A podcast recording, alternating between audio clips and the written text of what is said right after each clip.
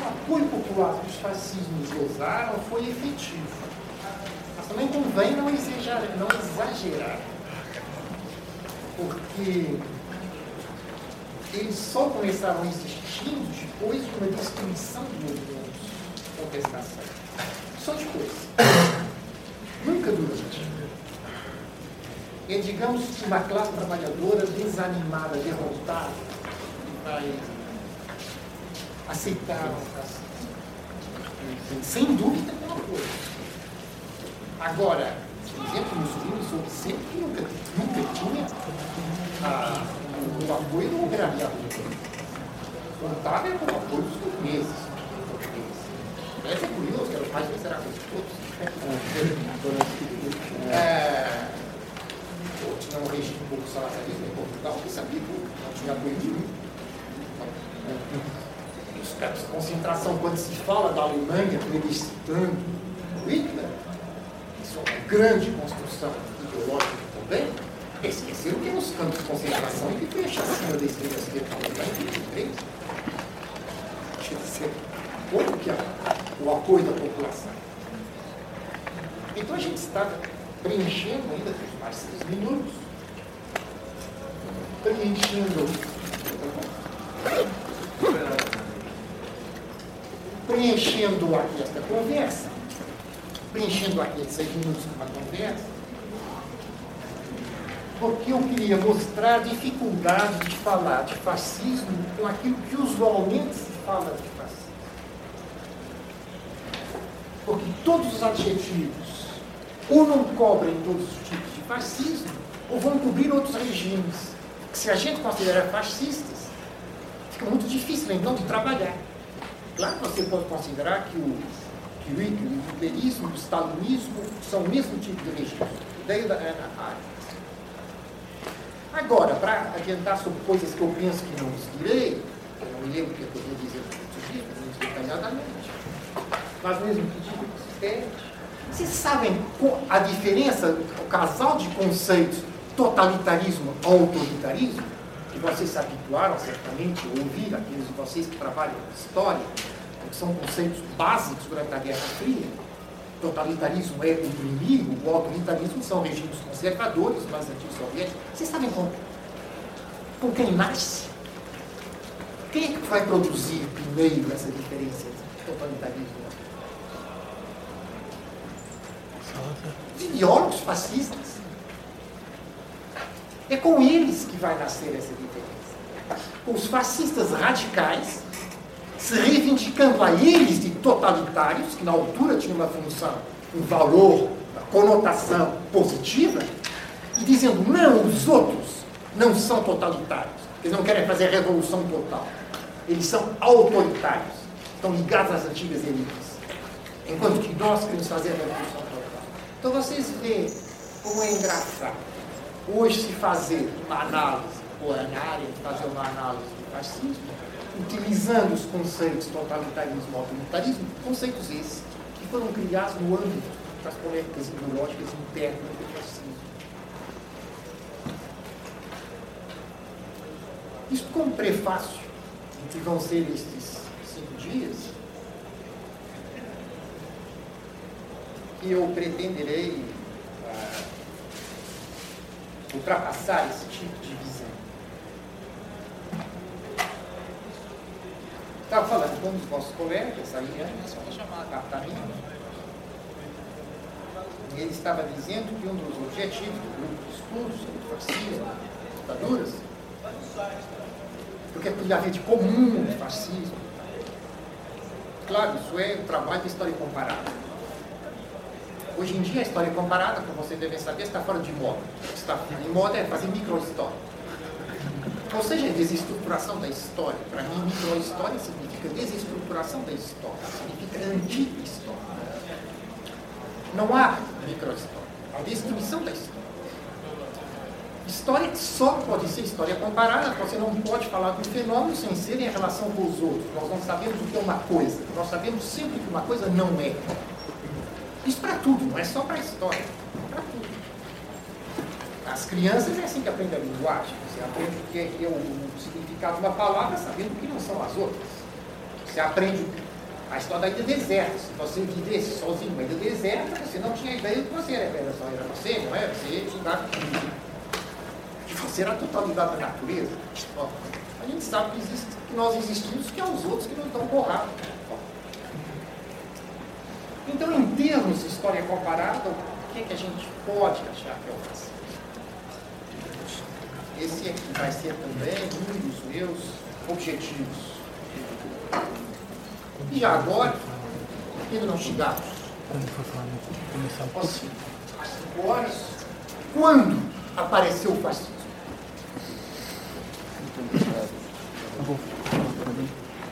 Ninguém me mandar? Dá não, mas foi no pós-primeira guerra, durante a hora dos extremos, quando o liberalismo entrou em crise, e começou a aparecer. Não falo do primeiro regime fascista, isso é. Ah, a ideologia fascista, a movimentação fascista, ela vai aparecer quando? uma, uma data seria com comidas verdes, talvez. Hum? Não, não, não tem uma data para Alguém tem alguma ideia de. Obrigado. Obrigado. Que fosse alguma coisa. Eu estava pensar que fosse década de 20. Década de 20. Ah, década de 20 aparece o Mussolini no poder, não é?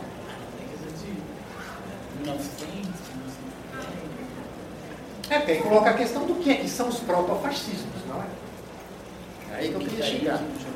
Como? Tem o Kitaique. É, tem o Kitaique. Aí eu já não vou considerar como, como protofascismo. Não? Vou considerar como fascismo.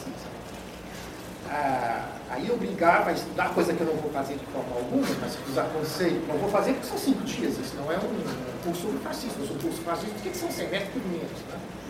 Desaconselhava a estudar eh, a França. A França do Segundo Império, a França do general Boulanger, tentativa de golpe do general Boulanger, e aqueles aqui de vocês que façam Ibérica 2 certamente conhecem, em Portugal, o regime Cidão de Paz. Foi um dos casos do próprio fascismo, para mim, mais flagrantes. E fascinante, aliás, está em relação com pessoas, o fundador da República em Portugal, foi Machado Santos.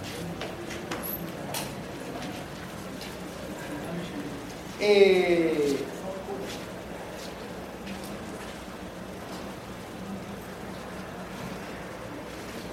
Os fios são muito embrincados e difíceis de distinguir onde se vai poder começar ou não.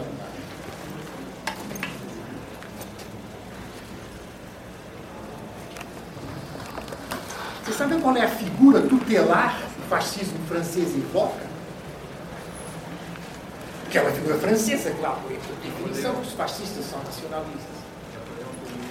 Napoleão, ah não, de forma alguma. De forma alguma, porque eles não são. O fascismo francês, com muita facilidade, era anticentralizador. Porque eu pretendia ser anti-jacobino, era anti-burguês. Então era anti-jacobino. Logicamente, iam ser napoleônicos. Não. A grande figura tutelar ainda hoje, invocada como grande nome, Proudhon. Proudhon. Aquele Proudhon que vocês estão considerados, habituados a considerar como anarquista. Por uma razão simples, porque as edições anarquistas do Proudhon editam parte do Proudhon, claro, não editam outra parte. Não é essa. Por mesma razão que as edições marxistas do Marx cortam, no geral, toda uma parte do Marx, que não é conveniente. A parte que ela apela ao genocídio dos eslavos, por exemplo, no geral, não é publicada. O homem que pretendeu publicar, um dos marxistas mais honestos que eu conheço, que é o Roland Rosdorf, que com enorme dificuldade durante a sua vida editar esse livro, e a análise da posição do Marx e do Engels com as questões nacionais. A tal ponto que ele depositou o manuscrito na biblioteca, ao ponto que ele desistiu de publicar. Vocês têm esses textos do Marx editados, além do Roman Rosdorf, que faz vastas referências, só conheço duas antologias desses textos do Marx e Engels. Uma feita com os americanos durante a Guerra Fria. Pegaram os textos antirrussos do Marx. feita por quem? Sob o nome Escritos Militares de Marx. A editora Lerme, é uma editora francesa ligada à extrema-direita, digamos, ligada ao fascismo boêmio, fascismo artístico, editor também. Pound, etc. Ao mesmo tempo, o Stalin proibiu na União Soviética esses textos. Alguns já existiam em outros, foram proibidos pelos caras. Aliás, que levou à prisão e depois à morte em campo de concentração do homem que era o maior marxólogo, o maior especialista mundial no, no Marx, que era o Ryazanov, dentro do Partido Bolchevista, que era o homem encarregado de fazer a edição completa das obras do Marx e Engels. Se recusou a obedecer as normas do Stalin, porque ele era um cientista. De não editar as, as partes do Marx que eram anti anti-internacionalistas, as partes em que ele aperta qualquer notícia ao jeito simples dos islãs. Então vocês veem a dificuldade que há de fazer história, não só com um conceito complicado como fascismo, um conceito que mexe com muita coisa politicamente, e além do mais, com bases documentais que estão deliberadamente ocultadas. Vocês sabem, por exemplo, e eu daqui a uns minutos começo, eu vou começar sempre assim, nós explicamos que é o prefácio vocês sabem, por exemplo, que nas bibliotecas francesas foram retirados os textos dos fascistas franceses? Eles não são consultados nas bibliotecas francesas. É que eu deixei duro, porque senão ele cai. Tá vendo? Foram retirados. Eu não falo dos fascistas atuais, negacionistas. Não, eu falo dos fascistas franceses dos anos 20, 30. Você vai apertar. Colaboracionistas. Está retirado das bibliotecas. Um decreto depois da, da, da libertação. O acervo de pintura uh, nazista alemã, uma boa parte continua nas casas do Pentágono. Sem, sem autorização de exposição. E tudo isso em nome da perspectiva de esquerda. Eles eram fascistas, a gente vai impedir Vocês permitem? Na realidade, você tem de estudar o que era o fascismo. Porque os fascistas, eles mesmos, não protestaram nunca contra o fato das obras deles estarem proibidas. Chamávamos a atenção para um certo número de problemas, você quer falar alguma coisa? Eu, queria, eu só queria fazer uma apresentação e pedir para você falar no microfone depois, porque a gente vai hum, gravar. O microfone tem que ficar aqui, Bia? Tem apresentações? Pode Não tem. Agora é umas coisas modernas, modernas. Aí eu tenho que andar com esse canal tipo.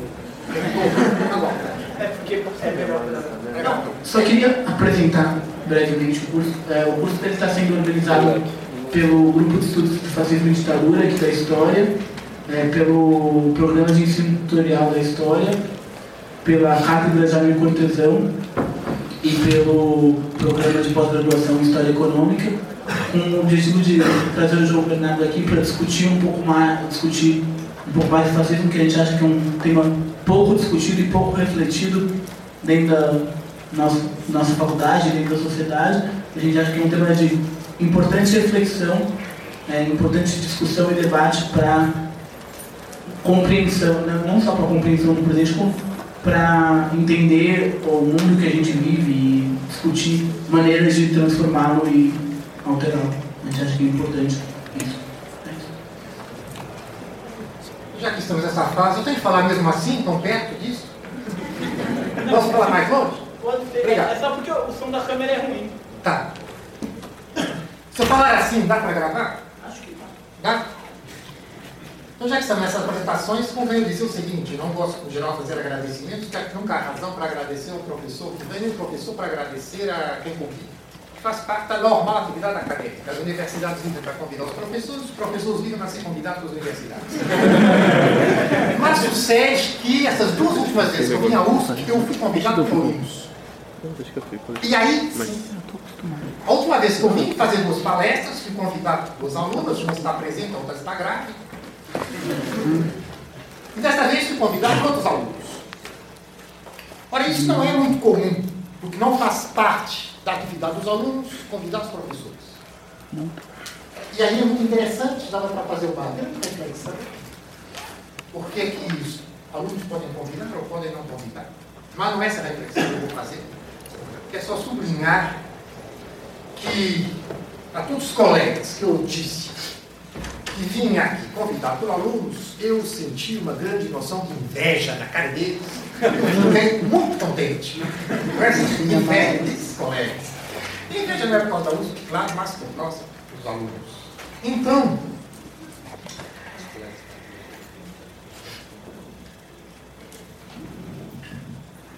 então esse prefácio servia para justificar uma coisa, é que realmente eu vou só fazer uma introdução. E fazendo uma introdução, isso é daquele 5 às 8, não é? Fazendo uma introdução tem muito pouco tempo. O mais que eu consigo fazer é chamar a atenção para cinco conjuntos de problemas e a minha perspectiva claro, de os abordar, que começa sempre apresentação desses problemas, que outras pessoas com outras perspectivas apresentam Então não tenho muito tempo para andar a torneio tour du pot, a volta da, da, da panela dos franceses. Tem direito à panela. Fica com a sopa. Daí eu comecei ocupando aqueles minutos prévios, perguntando às três pessoas que aqui estavam, agora estão mais, o que era o fascismo na opinião delas. Normalmente, eu devia desenvolver o curso assim, se eu tivesse um semestre ou um ano. Eu pegaria cada uma dessas opiniões e depois prosseguiria por. Ah, vou fazer o contrário. Eu vou fazer de mergulho. E vou dizer, em minha opinião, o que é não fascismo mas o embrião do fascismo, o cerne do fascismo, aquilo que está no centro de todos os fascismos, que pode ou não se desenvolver como fascismo, mas sem o qual não há nenhum fascismo. Reparem, eu disse aqui se pode ou não desenvolver como fascismo, mas sem o qual não há nenhum fascismo. E é a junção do nacionalismo e do movimento operário. Isto hoje, se vocês refletirem, poderá deixá-los boquiabertos, porque hoje é totalmente comum ser considerado que o movimento operário é nacionalista. É mesmo uma das obrigações aparentes do movimento operário é ser nacionalista. Mas não foi assim. Isso foi só depois do fascismo. Até o fascismo, o movimento operário, nas suas duas grandes vertentes, o movimento operário mais Hoje se chama reformista. Eu não diria tanto reformista, muitas vezes não era, mas mais institucionalizado, mais burocratizado. Ele era pacifista. Essencialmente a segunda internacional, chamemos assim. Grande, a grande segunda internacional. Ele era pacifista. Ele era contra as guerras, contra os créditos militares, diminuição do serviço militar, etc, etc.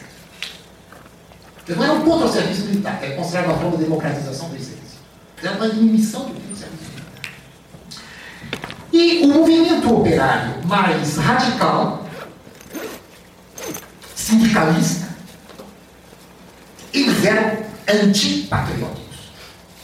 Não sei se vocês sabem que os sindicatos franceses do começo do século XIX, os sindicatos da, cujo perfil foi delineado na Carta da Lyon, aquilo que se pode chamar o sindicalismo revolucionário se nós não confundirmos com o movimento político sindicalismo revolucionário sindicatos Burst e Travai, foram os grandes, os grandes sindicalistas franceses no início do século XIX. Não sei se vocês sabem que uma parte das cotizações dos filiados ia para subsidiar os desertores. Os desertores que fugiam ao exército, fugiam para outra cidade, e abordavam os sindicatos dizendo eu sou desertor, e tinham direito ao subsídio. E o sindicato procurava arrumar emprego para eles.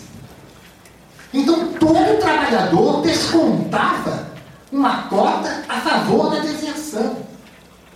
É isso que explica, claro, a atividade organizada dos sindicatos franceses, e não só italianos, durante a guerra de 14, 18, para fazer a deserção de massas da frente de batalha. Que na Itália foi tal ponto volumosa que o governo teve de cancelar os processos depois da guerra, senão a aparelho judiciário parava. Foram mais de um milhão de desertores em cá.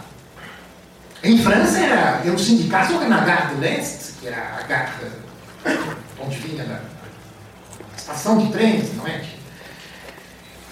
Trazia, enfim, que comunicava com a frente de, de batalha, com as fronteiras, que está a leste da França. A, era em torno da Gare Leste, os sindicatos tinham delegações a fazer. Organizar a deserção. Então, a ideia de juntar movimento operário e nacionalismo é uma ideia totalmente nova naquela época em que ela aparece. E ela aparece antes da Primeira Guerra Mundial. Nova e à primeira vista totalmente improvável. Como vos disse, o movimento operário era anti-guerra, pacifista ou ativamente antimilitarista. E esse, essa junção de nacionalismo e movimento operário, ela vai nascer em torno de um conceito que nós devemos ter sempre bem presentes nesses dias, mas que eu vou tratar mais hoje, é o conceito de nação proletária.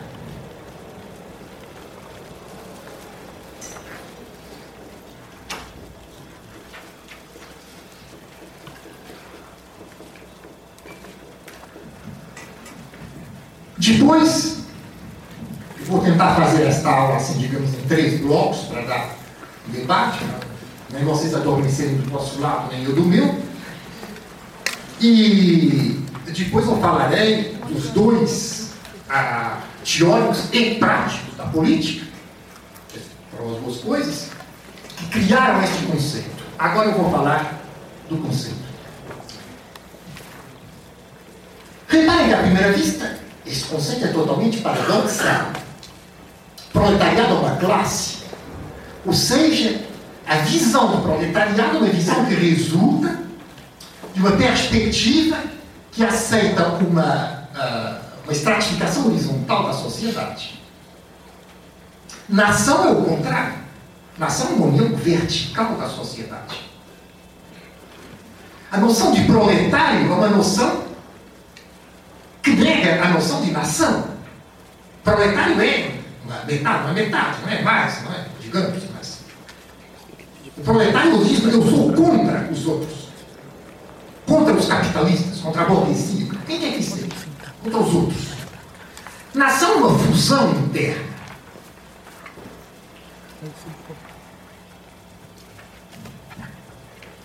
Essa noção de nação proletária ela vai desenvolver-se num outro, num outro sintagma de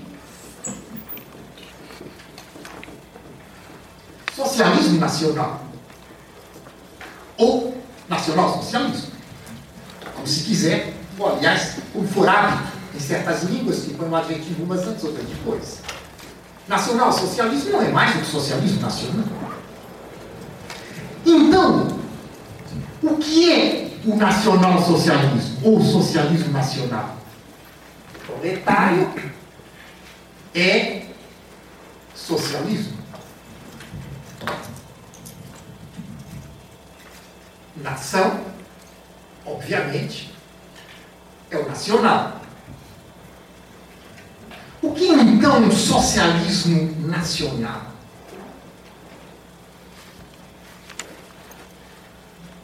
Que é um socialismo que é definido no seu caráter de nacional. O que é uma nação? O que, é que inspira uma nação? O que, é que está na base dela? É um Estado. Uma nação resulta da área de poder de um Estado, ou é um grupo de pessoas que gostariam imenso de ter um Estado e não tem. E que reivindica o direito de ter um. Quer ter um policiais que falam a língua dele, ser preso em cadeias que tem uma bandeira dele. Esse tipo de coisas que as pessoas gostam. Bom, repare, a definição de um socialismo nacional é, no meu entender, uma economia dirigida. E esses são os grandes temas. Quase está desfazendo os grandes temas em torno dos quais hoje eu vou falar. Eu, sobretudo, as pessoas que eu aqui for analisar.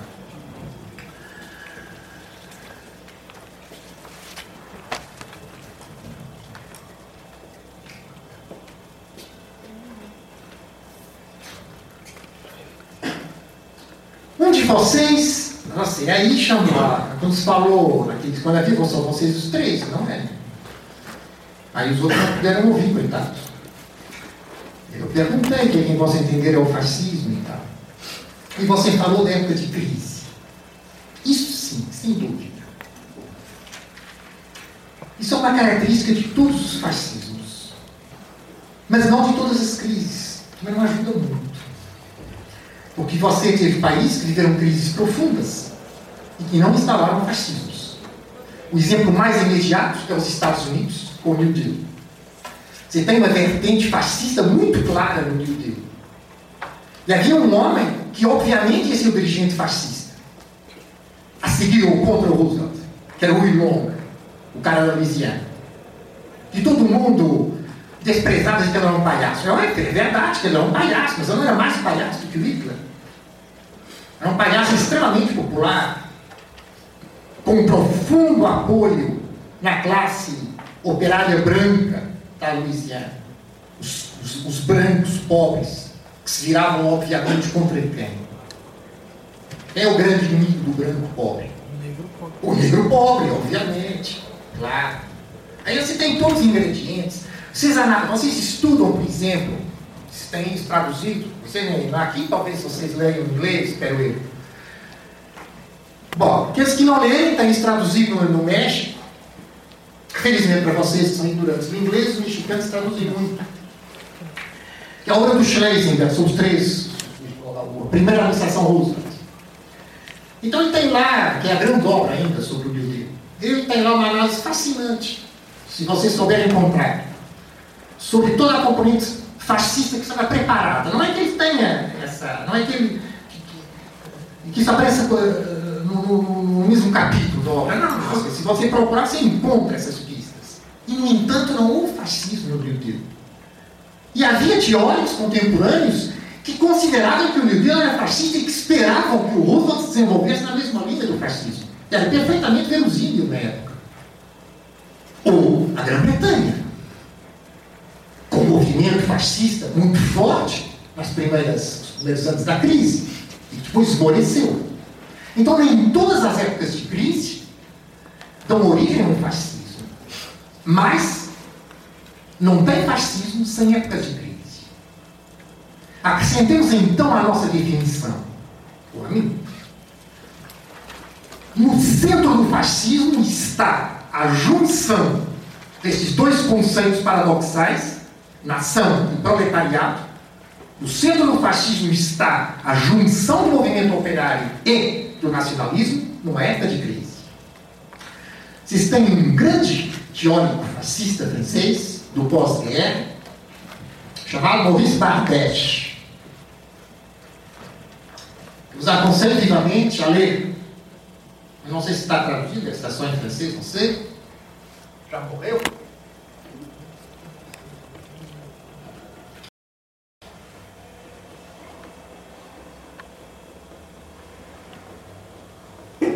Ele era também um grande especialista do Balzac, tem uma edição completa da Comédia Humana comentada por ele. Ele era cunhado de um grande colaboracionista chamado Baziac, que foi fuzilado, um dos fuzilados depois da, da libertação. Um escritor e poeta. O Bardèche é esse. Se a gente considerar as duas principais cabeças do fascismo europeu, assim, depois da, da derrota dos fascismos, não é? Depois de 45, se tem em italiano Julius Evola como, digamos, o líder do fascismo racial, racista e elitista. E o Bardèche como expressão de um fascismo social. Um será mais SS, o Julius Evola, e o outro será mais mussoliniano, mussoliniano da República de Salo, bem populista. O Bardèche diz no seu livro sobre o fascismo, que é o fascismo, ele chama a atenção para, e agora eu vou citar, Tem uns pontos de suspensão pelo meio, mas não, não interessa. A impossibilidade de o fascismo se desenvolver fora dos períodos de crise. Porque ele não tem um princípio fundamental. Reparem. Então, como fica a tal classificação do fascismo com totalitarismo? Quando Bardeste diz que o fascismo não tem ideologia, é o que ele está dizendo. Eles não têm princípio fundamental, não tem ideologia coerente, totalmente exato. Vocês verão. A uma das aulas que eu pus o nome do estética, fascismo como estética, uma coisa assim. Não sei exatamente qual é. Sei que não é amanhã. Uh, em que abordaremos isso. O fascismo não é uma ideologia coerente. Em nenhum fascismo teve uma ideia de exclusividade ideológica. Então, retorno. A impossibilidade do fascismo se desenvolver fora dos períodos de crise. Porque ele não tem um princípio fundamental. Porque ele não tem uma clientela natural. Ele é uma solução heróica. Ele é um partido da nação em cólera. E principalmente dessa camada da nação que usualmente se satisfaz com a vida burguesa, mas que as crises perturbam, que as atribulações irritam e indignam, e que intervêm então brutalmente na vida política, com reflexos puramente passionais, quer dizer, a classe média. Mas essa cólera da nação é indispensável ao fascismo. Vocês querem um exemplo disto? No Brasil, a revista Veja. A revista Veja é um órgão permanente que pretende suscitar a cólera da classe média. Eu não estou dizendo que existe fascismo no Brasil. Ou que o regime Lula é bonapartista. Não é nada disso que eu estou dizendo. Eu estou dizendo que se um dia existir fascismo no Brasil, os historiadores verão a importância crucial da revista Veja. Não por ser conservador ou não. Para a ideia da cólera da classe média. O aproveitamento de dramas pontuais, um acidente de aviação, uma greve, vocês não falam greve, eu como é que você fala? Operação padrão. Operação padrão. Uma operação padrão dos controladores aéreos. Em Portugal se diz greve de eu às vezes. Para suscitar o quê? A cólera da nação. O movimento de indignação. Difuso. Centrado lá nas classes médias. Não é luta de classes é a cobra da nação. Eu dificilmente, em tudo que eu li sobre o fascismo, eu nunca encontrei um texto tão rico de implicações como esse texto do Bardesh que eu vos li. A passagem do Bardesh que eu vos li.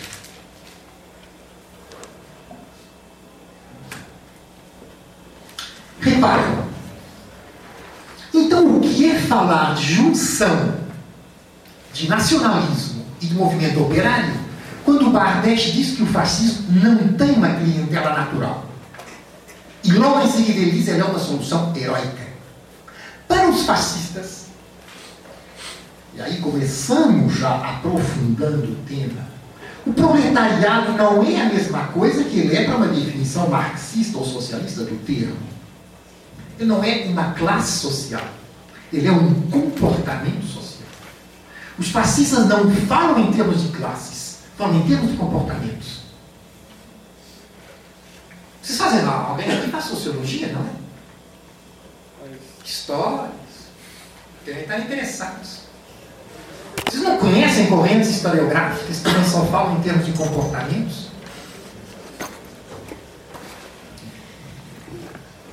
Quando os fascistas falam de proletariado, estão falando da solução heróica. Estão falando de violência, de dinamismo. Você lê aqueles textos e você vê, se você fizer análise linguística, que eles são sinônimos do texto. A violência, o dinamismo. O proletário é aquele que não se subordina às normas de conduta instituídas. É o que é grosseiro, arrogante, mal educado. É aquele que não faz polêmica, que dá porrada na cabeça do outro. É aquele que rompe com os espaços. É o que desrespeita. usa a violência e que é capaz de usar a violência. É isto que significa proletário. Repara para os fascistas. Repara de novo o texto do Bardete. Ele é um partido da nação em cólera e principalmente dessa camada da nação que usualmente se satisfaz com a vida burguesa. Mas o que é vida burguesa? É a economia de mercado? É o capitalismo? É o assalariamento? O que é esta vida burguesa? Ela está definida como uma vida não heróica. De um lado, você tem o egoísmo, o proletariado. Do outro lado, você tem a burguesia, as pantufas, a falta de ginástica. Vocês estão rindo? Mas isso é época de eugenia. Vocês sabem como é que eles falavam da guerra? Era o termo usual, a ginástica da nação. Era o tema, isto era, isto era a expressão corrente. A guerra é a ginástica da nação. E realmente, você pode considerar a guerra como uma ginástica, não é? Você tem que correr para um lado e para o outro. Isso é quando aqueles caras nas trincheiras estavam parados quatro anos, levando obuses em cima da cabeça. Eles não fizeram ginástica nenhuma, não é? Bom, a não ser cavar, aquela coisa, cavar cada vez mais fundo, não é? No meio daquela lama pútrida, não é? Bom. Mas então, o que é que a junção do proletariado, a nação, num momento de crise, momento em que, por conseguinte, uma parte substancial da nação perde a confiança nos seus dirigentes nacionais, nos seus dirigentes tradicionais, quero dizer. Este é o tema da renovação das elites. Está subjacente a toda a problemática do fascismo a questão da decadência.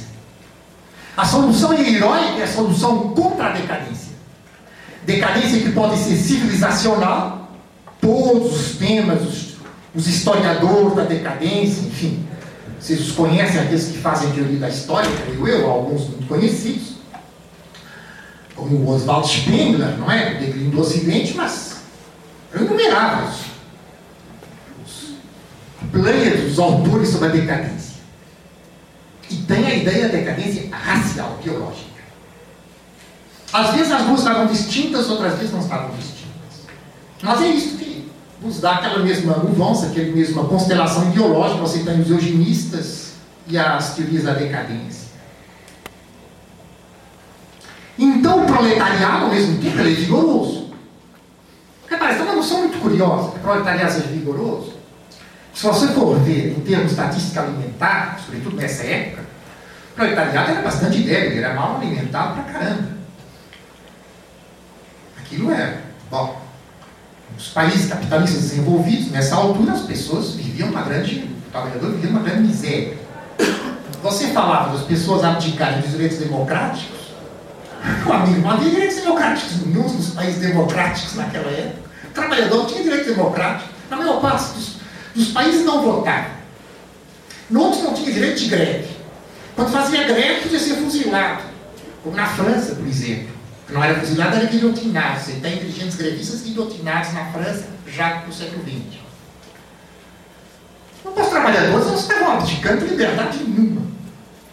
Só essa ideia de que os trabalhadores abdicaram de liberdades. Na Alemanha, sim, eles tinham liberdades na República de Weimar, comparado com Hitler, sem dúvida, mas aí os trabalhadores não aplicaram grande coisa, foram presos, assassinados. Na Itália, eles foram todos reprimidos brutalmente pelo regime democrático e liberal antes do fascismo. O fascismo vai nascer sempre de uma classe trabalhadora já derrotada. O que eu quero dizer é que a ideia de que o proletariado pode fazer renascer a raça, uma ideia meramente ideológica, sem fundamento biológico, aqueles caras mal alimentados.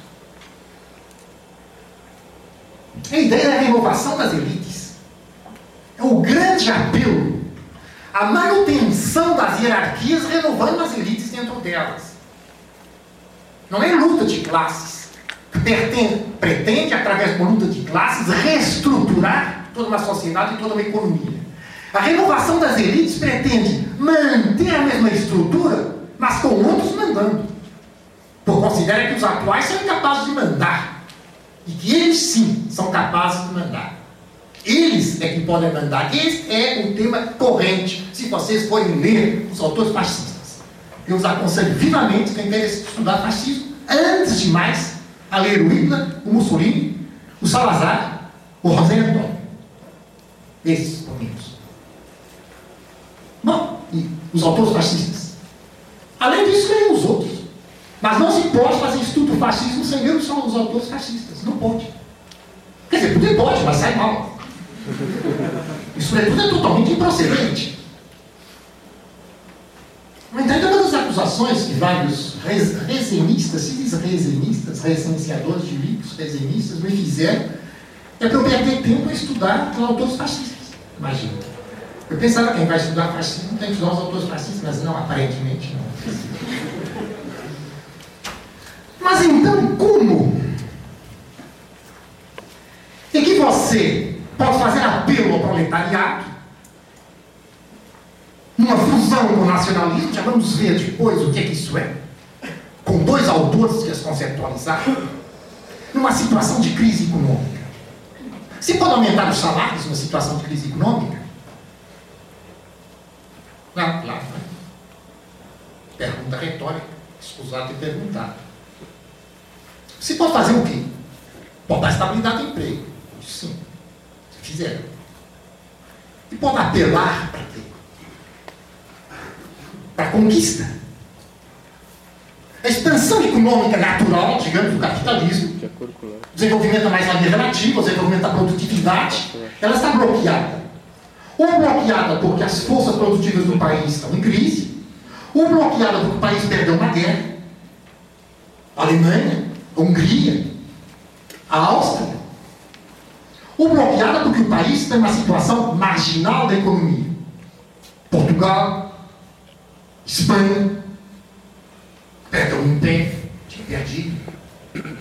Brasil. Aí o que é que você pode apelar?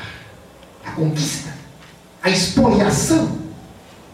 Não é um imperialismo no sentido capitalista do termo, acumulação mundial do capital, penetração das empresas. É um imperialismo no sentido pré-capitalista do termo, no sentido imperial.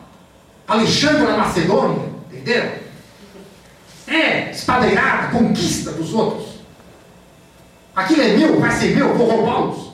Eles são ricos, eu não tenho. Então, a noção de nação proletária ela é inseparável da noção de guerra entre nações. Mas como é que se vai enquadrar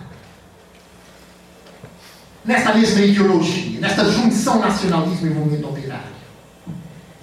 Vai se transportar a luta de classes de dentro da nação para fora da nação. E vai se fazer um confronto entre as nações proletárias de um lado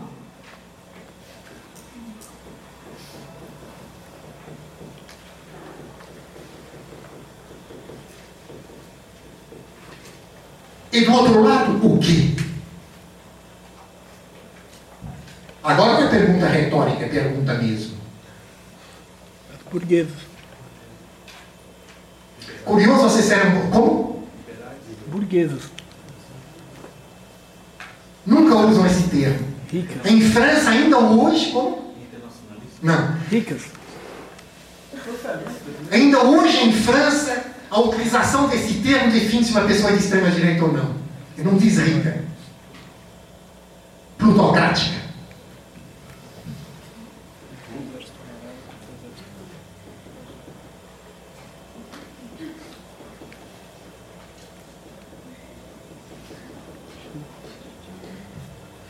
Plutos, o deus do ouro, dos minerais, na verdade. Plutocrática. O domínio pelo ouro. Lá, quando você em França ouvir alguém falar la plutocracia, você sabe que ele é um fascista. Fascista no sentido verdadeiro da palavra, extrema, esquerda, extrema direita, operante.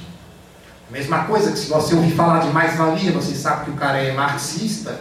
Se você ouvir falar de plutocrática, É isto a Segunda Guerra Mundial, na perspectiva dos derrotados da Segunda Guerra Mundial. Ela foi a luta das nações proletárias contra as nações plutocráticas. As três grandes nações proletárias do mundo, a Alemanha, a Itália e o Japão, contra as nações plutocráticas. E agora, eu cheguei ao final dessa primeira, desse primeiro bloco do dia de hoje. Porque eu quis começar com este paradoxo da nação proletária para vou chegar a algo não menos paradoxal, que é o confronto nações proletárias, nações plutocráticas. A junção do nacionalismo ao movimento operário tem como corolário imediato a passagem da luta de classes de dentro da nação para fora da nação. Trata-se de fazer com que o operariado revolucionário volte a sua energia, o seu dinamismo, a sua violência do objetivo nacional para o estrangeiro. Não para todo estrangeiro, mas para os ricos. Os países ricos. Em seguida,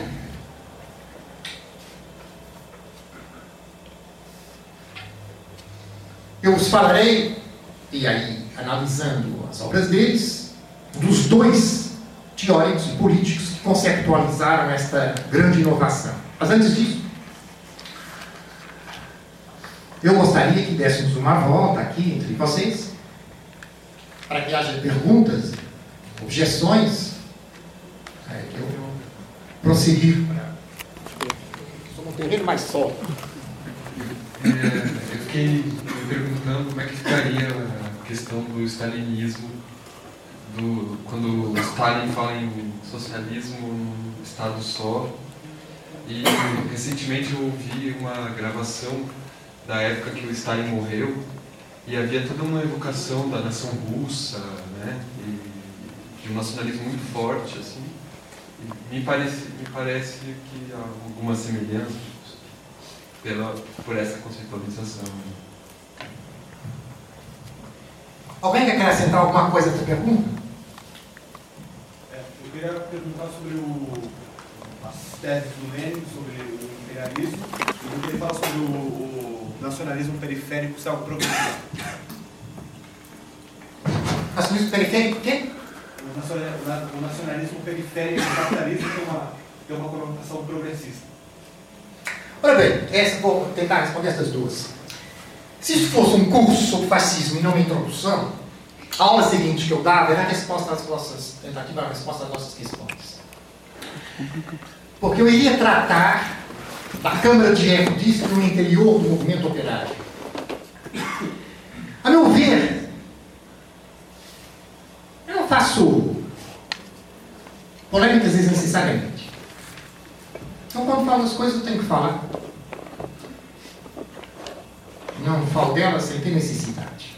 Mas, também não deixo de falar só porque as pessoas não gostam de ouvir. Meu ver, a questão do problema nacional na esfera soviética, ele está longe de começar com Stalin. Ele acaba com Stalin, não começa. Ele começa em 1918 com o Tratado Brest-Litovsk. Não vou ter aqui possibilidade de desenvolver isso tudo. Isso é muito longo, não é? Precisaria. Para desenvolver muito sinteticamente, ele seria de uma aula. Três horas. No entanto, eu posso dizer o que, é que eu diria como eixos. Eu falaria do Tratado Brest-Litovsk, onde foi claramente colocado esse problema que aqui foi colocado. O que, que vai prevalecer? É a defesa da revolução interior da Rússia, como chamava na altura, ou o dinamismo internacional do movimento. E prevaleceu a tese da defesa da revolução interior da Rússia. Por pouco, mas prevaleceu.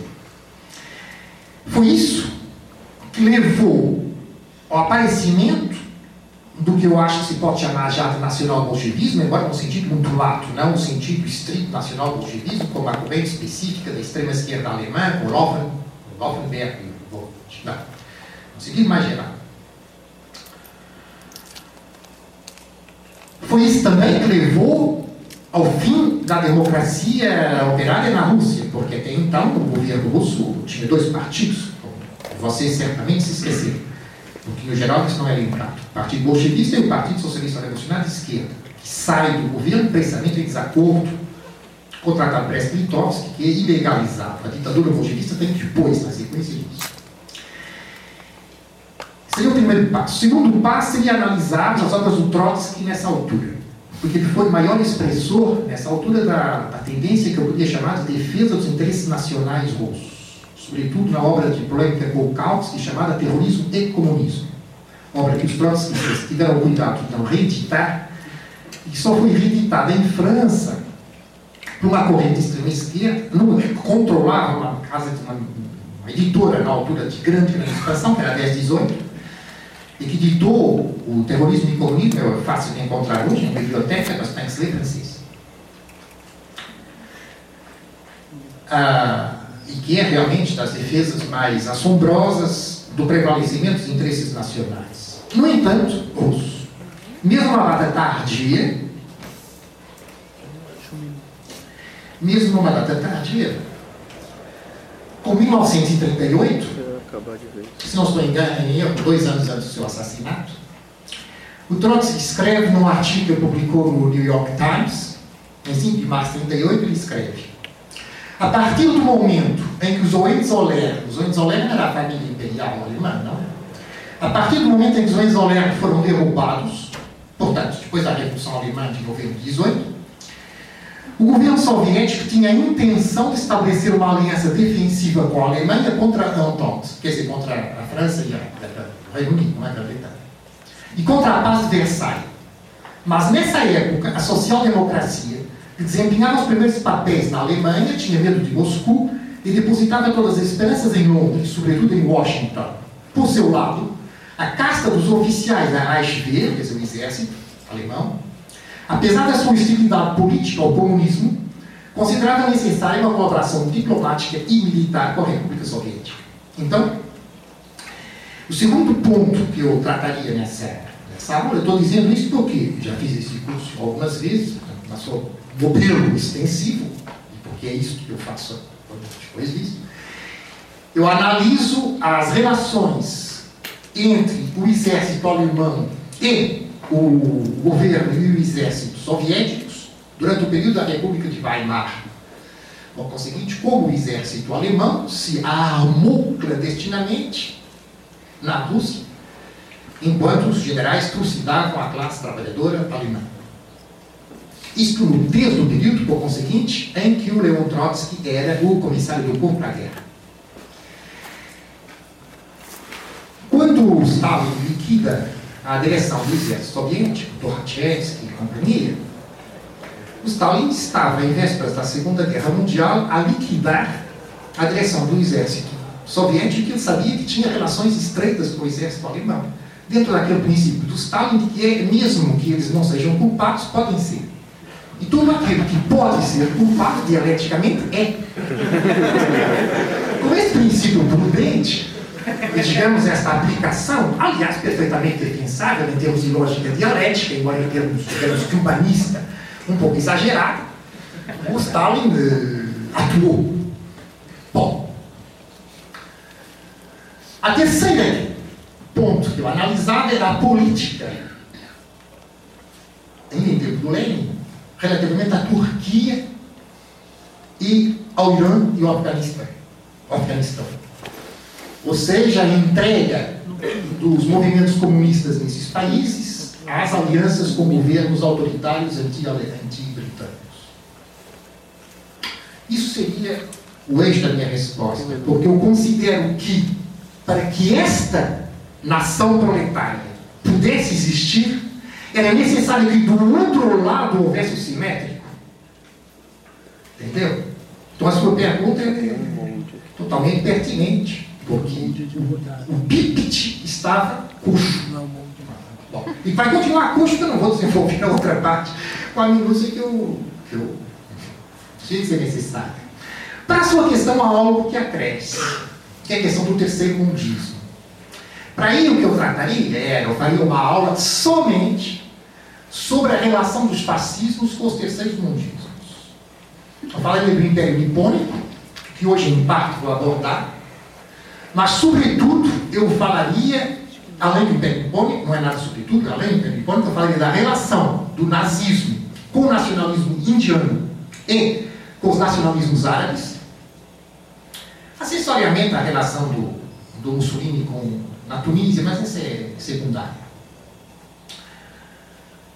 Ah,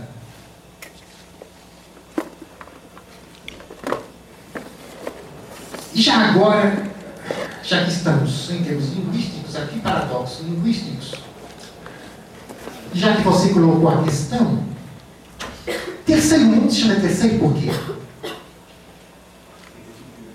Oh! Isso fosse sétimo mundo, por exemplo. Por que, que se diz em francês sétimo ciel? Claro, porque esse primeiro céu, segundo céu, terceiro céu, quarto céu, quinto céu, sexto céu. Felizmente que é só o terceiro mundo. E quando é o primeiro e o segundo? As satélite desenvolvidas e os Ah, não, não, não, não, não. Que não. Vamos à Revolução Francesa. Uma das obras célebres ideologicamente da Revolução Francesa. Qu'est-ce que tiers état? Espera, tem quatro minutos ainda. Tiers état. Como é que se traduz tiers état em português? Que era o tiers état?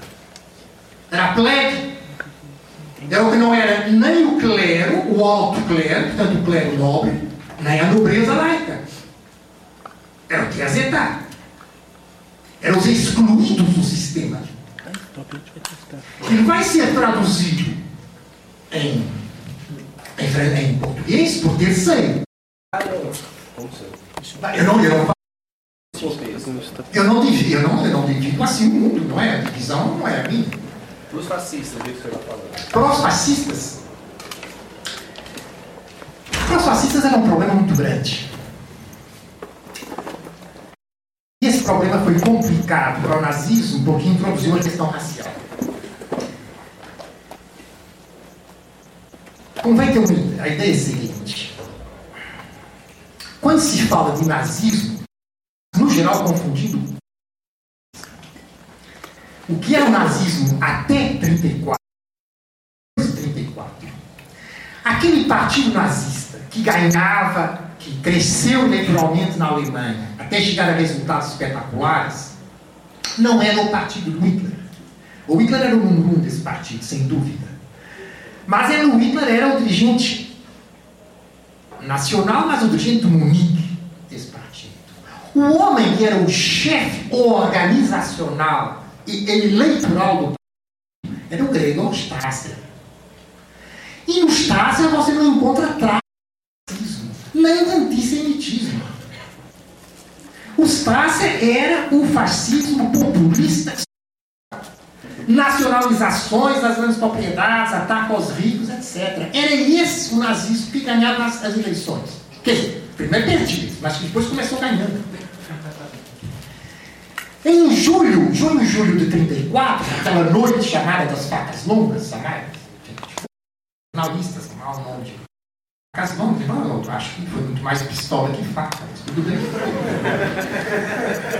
Até que você, não sei se vocês de matar pessoas, mas é. Não tão difícil matar alguém como a f... mais difícil do que parece. Ah, isso foi esfaqueado e tal. Como é que a pessoa tem costelas? E com muita facilidade a faca acerta na costela e não entra entre as costelas. O faz parte dos ossos mais duros do corpo. Porque muitas vezes há lugares do crânio que a bala não entra. Então matar alguém a facada não é uma coisa muito simples, não pense. Enquanto matar alguém com a pistola já se torna muitíssimo mais fácil. Então foi essencialmente a pistola. E nessa noite que é dizimada a aula social. São, li- como é que os SA são liquidados enquanto organização de poder efetivo. E a ala racial toma inteiramente conta do partido nazista, quer dizer, os SS. Então, quando se analisa o fenômeno do fascismo na Alemanha, do nazismo, tem que se ter em conta esses- essas duas aulas e o desaparecimento de Strasser, Alcácer e os outros, o Ana, etc. Olha, teve uma importância muito a Bolívia, reorganizando o exército boliviano. Depois da guerra do chá, aquelas coisas todas. Fusões, país com uma vida política tão fascinante e conturbada.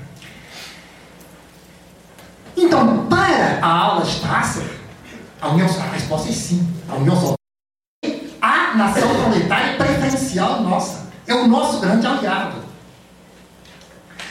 Para o Hitler, ele só não dava essa resposta porque ele considerava que os eslavos eram sub-humanos e destinados a ser escravizados. Isso nós vamos analisar. Será.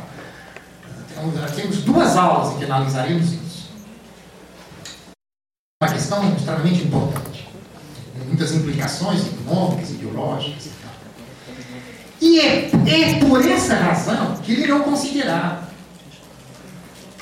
Isso provocou. Uh,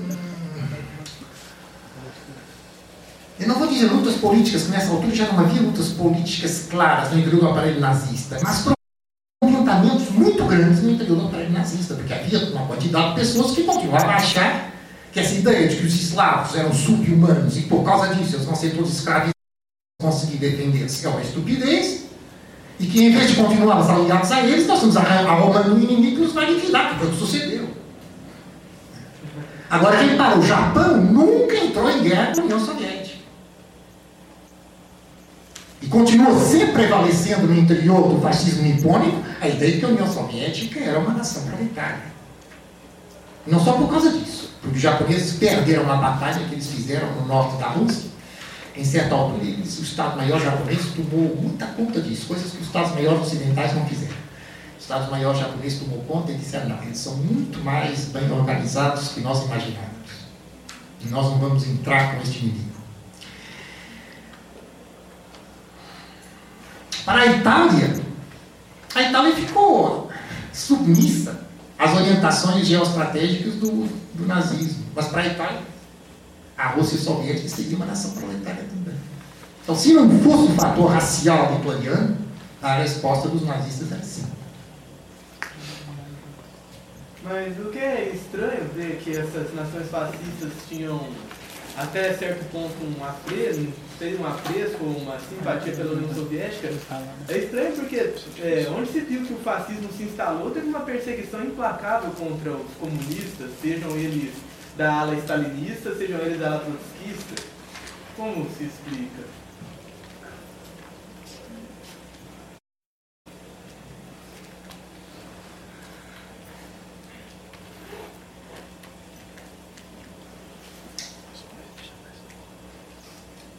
Fascismo instalou-se sob uma perseguição dos líderes e uma tentativa de assimilação das massas, das massas comunistas ou socialistas. Que foi o objetivo, exceto para o Hitler. Mais uma vez, uma questão racial. Para o Hitler, a definição de judeu era uh, sinônima da definição de, de pessoa de esquerda. Quer dizer, não havia distinção ideológica ou biológica entre judeu e esquerda. Mas para os outros regimes, trata-se de liquidar os pastores para ficar com o rebanho. Isso é muito visível durante a Guerra Civil de Espanha, por exemplo. Você sabe que depois da vitória fascista na Guerra Civil, a primeira preocupação do Franco vai ser fazer um expurgo da falange. Porque a falange estava cheia de vermelhos. Aqueles vermelhos, que eu chamava de vermelhos, que eram socialistas, comunistas e anarcossindicalistas, eram comumente chamados vermelhos, não é? Rojos. Aqueles que tinham ficado na área franquista, eles nem entraram para a falange. Não só porque a falange deliberadamente os recrutava, mas porque eles achavam que podiam fazer lá uma política social e sindical. Esse até poderia ser outro tema desta, mas não vou. Então, em agosto, vou fazer uma aula no Unicamp sobre a Guerra Civil de Espanha. E vou analisar só isso, as relações direita e esquerda.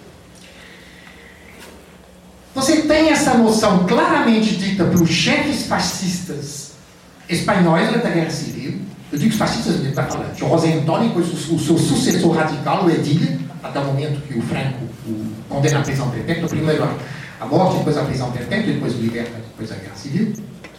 A noção de que é necessário uh, liquidar os dirigentes vermelhos, mas captar as massas vermelhas. Tem essa noção nos nazistas também. Você sabe qual, qual era a circulação, a porcentagem de circulação entre os membros dos SA, membros do Partido Comunista Alemão e das suas organizações filiadas? Eu não digo dos votantes, eu digo dos membros. 80%. 80% das pessoas dos SA tinham circulado, tinham sido em algum momento comunistas. Você sabe qual era o prazo médio de, de permanência no, no, Partido Comunista, do Partido Comunista Alemão do mundo, fora da, da União Soviética, claro. Sabe qual é que era o prazo médio de permanência de um militante dentro do Partido Comunista Alemão? Um ano. Vocês leem uma das mais notáveis obras de historiografia. Para mim, existem três grandes obras de história. São cimeiras para mim. São três livros de história que eu considero insuperáveis. Dizer por ordem cronológica dos autores. Primeiro, é a história da Revolução Francesa, do Carlyle. Que totalmente eu não conheço o suficiente da obra do Carlyle para saber como é que ele evoluiu. Mas é uma obra que não tem nada a ver com a teoria dos heróis, que depois mesmo o contrário da teoria dos heróis. Ele levanta problemas históricos que ainda hoje poucos historiadores levantam. Ele faz uma história das grandes redes sociopolíticas populares, e não para dirigentes. Como uma coisa, bom, como a linguagem aqui em inglês, aconselho realmente que leiam em inglês, é uma linguagem colossal.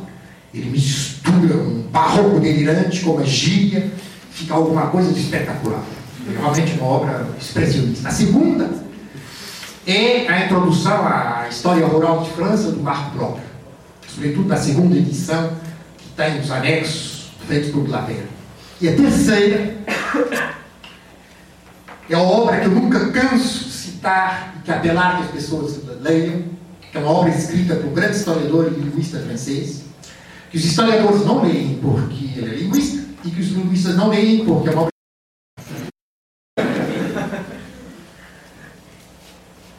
O autor é o Jean-Pierre Fay. Jean-Pierre Saint-Racine, são dois nomes. Jean-Pierre Fay, e o livro se chama Langage totalitária. Esse livro está há mais de quatro anos no centro de Belo Horizonte que eu frequento. Eu digo ao Douro, olha, está vendo? É das quatro melhores obras, é a última vez que eu vou colocar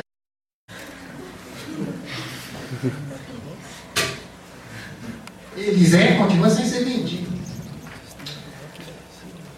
É um calhamação pessoas me criticam para escrever livros grandes. Eu sempre achei que os livros grandes são mais interessantes que os pequenos.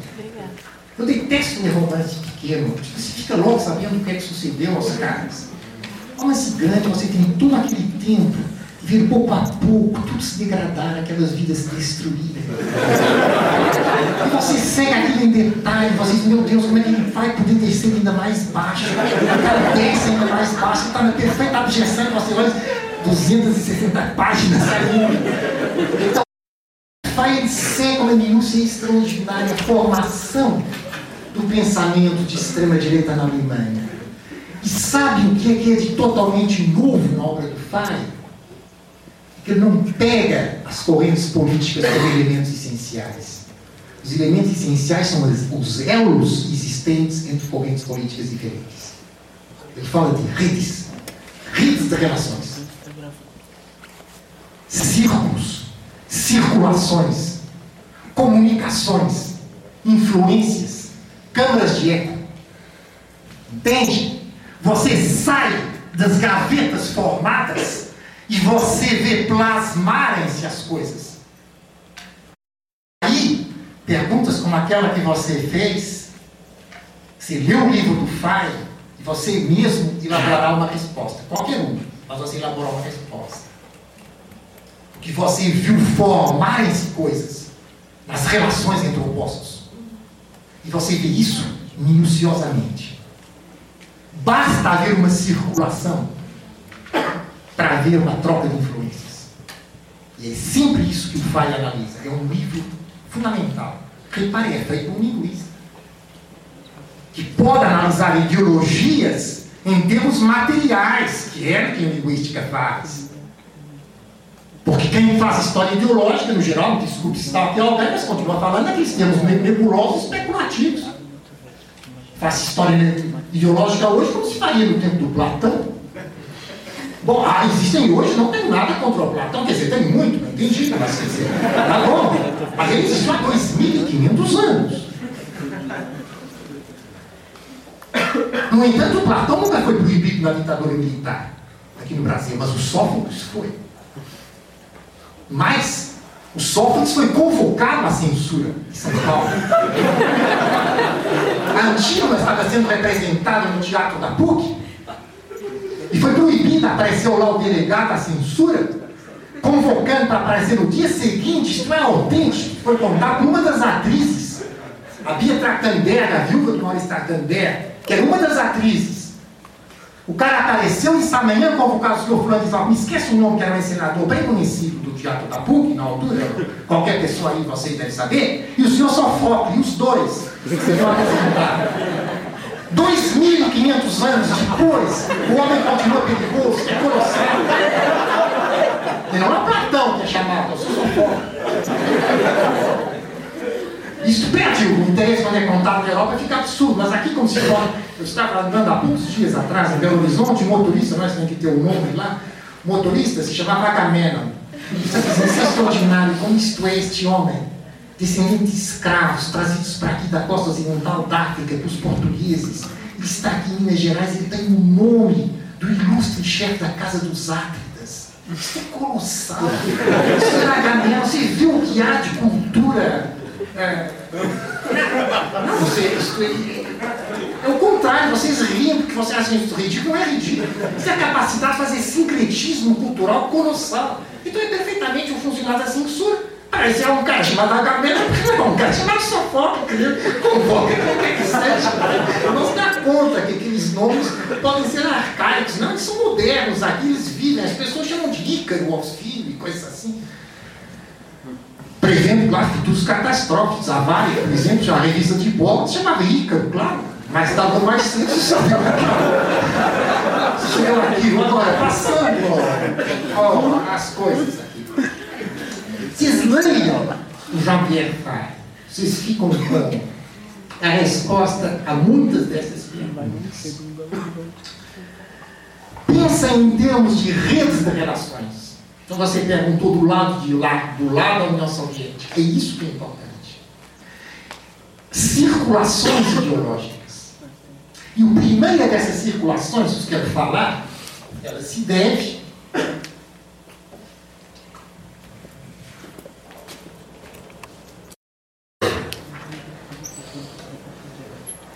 ao italiano chamado Enrico Corradini.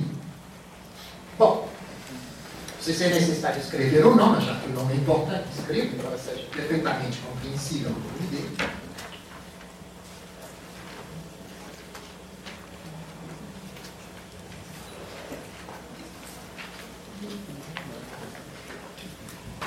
Enrico Corradini era um dirigente nacionalista italiano, quer dizer, um dirigente do Partido Conservador, quem dominava a vida política burguesa em Itália, os liberais?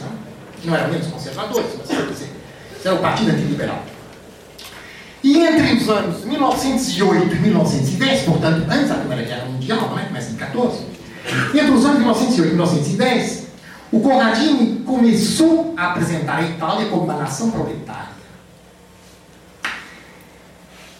Em outubro de 1910, ele escreve: Há nações que estão numa situação de inferioridade relativamente a outras tal como há classes que estão numa situação de inferioridade relativamente a outras classes. Eu não vou agora abordar mais o paradoxo disso, comecei por essa questão. A Itália é uma nação proletária. Basta a eleição para demonstrar. A Itália é a proletária do mundo. A Itália, claro, era grande exportadora de homens e mulheres. Como vocês sabem do Brasil, como os argentinos sabem da Argentina. De contar uma vez uma piada, a única vez na minha vida, todo mundo conta piada portuguesa, contar uma piada argentina, que foi que os dois argentinos foram à Itália estavam procurando um nome no aguardo telefone e o cara disse, nossa, está cheio de argentino, aí a quantidade de nome argentino que está aqui. Bom, então a Itália era exportadora de homens e mulheres. E era dessa maneira que sobrevivia a democracia italiana. Porque com a exportação de homens e mulheres, o que, que se vai fazer? Diminui as tensões sociais internas, claro. É verdade. Diminui a miséria também. Há menos oferta de mão de obra lá dentro, aumenta os salários. E sustenta-se o liberalismo, politicamente. Então o Corradinho ele sabia que a questão da imigração era básica. Enquanto houvesse uma imigração maciça, o regime liberal continuava vigente.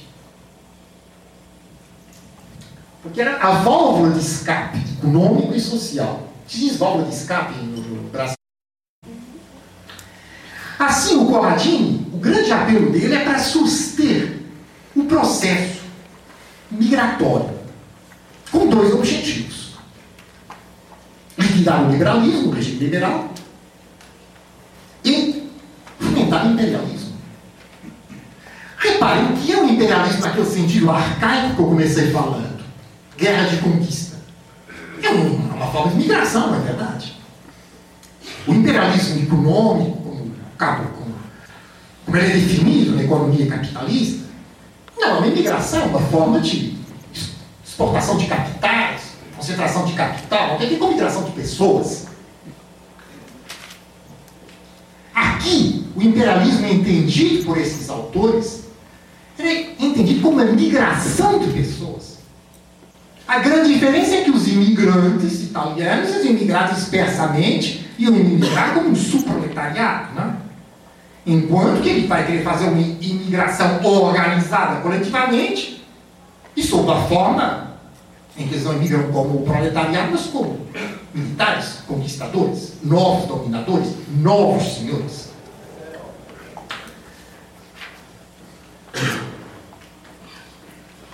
Então, o Corradinho pensa, e essa aqui é a operação política genial que ele concebeu,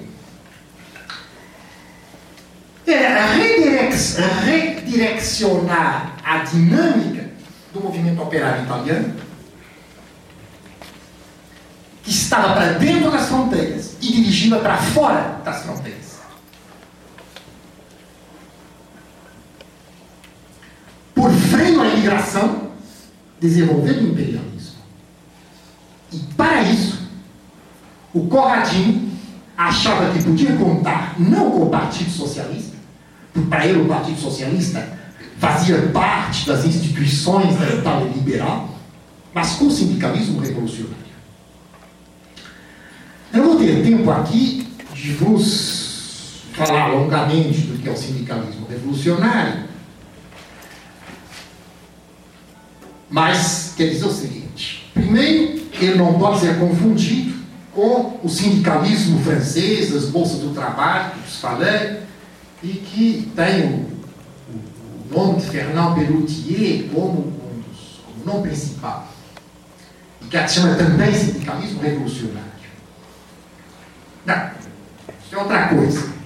Fernand Pelloutier defendia sindicatos altamente reivindicativos, de base, organizadores da classe trabalhadora, independentes dos partidos. Não conciliadores com o Estado burguês nem com o patronato. Sindicatos combativos de base e burocráticos. Sindicalistas revolucionários nesta sessão, e é conveniente vocês não confundirem, porque realmente são duas coisas distintas. Sindicalistas revolucionários nesta sessão são os discípulos de Jorge Sorel.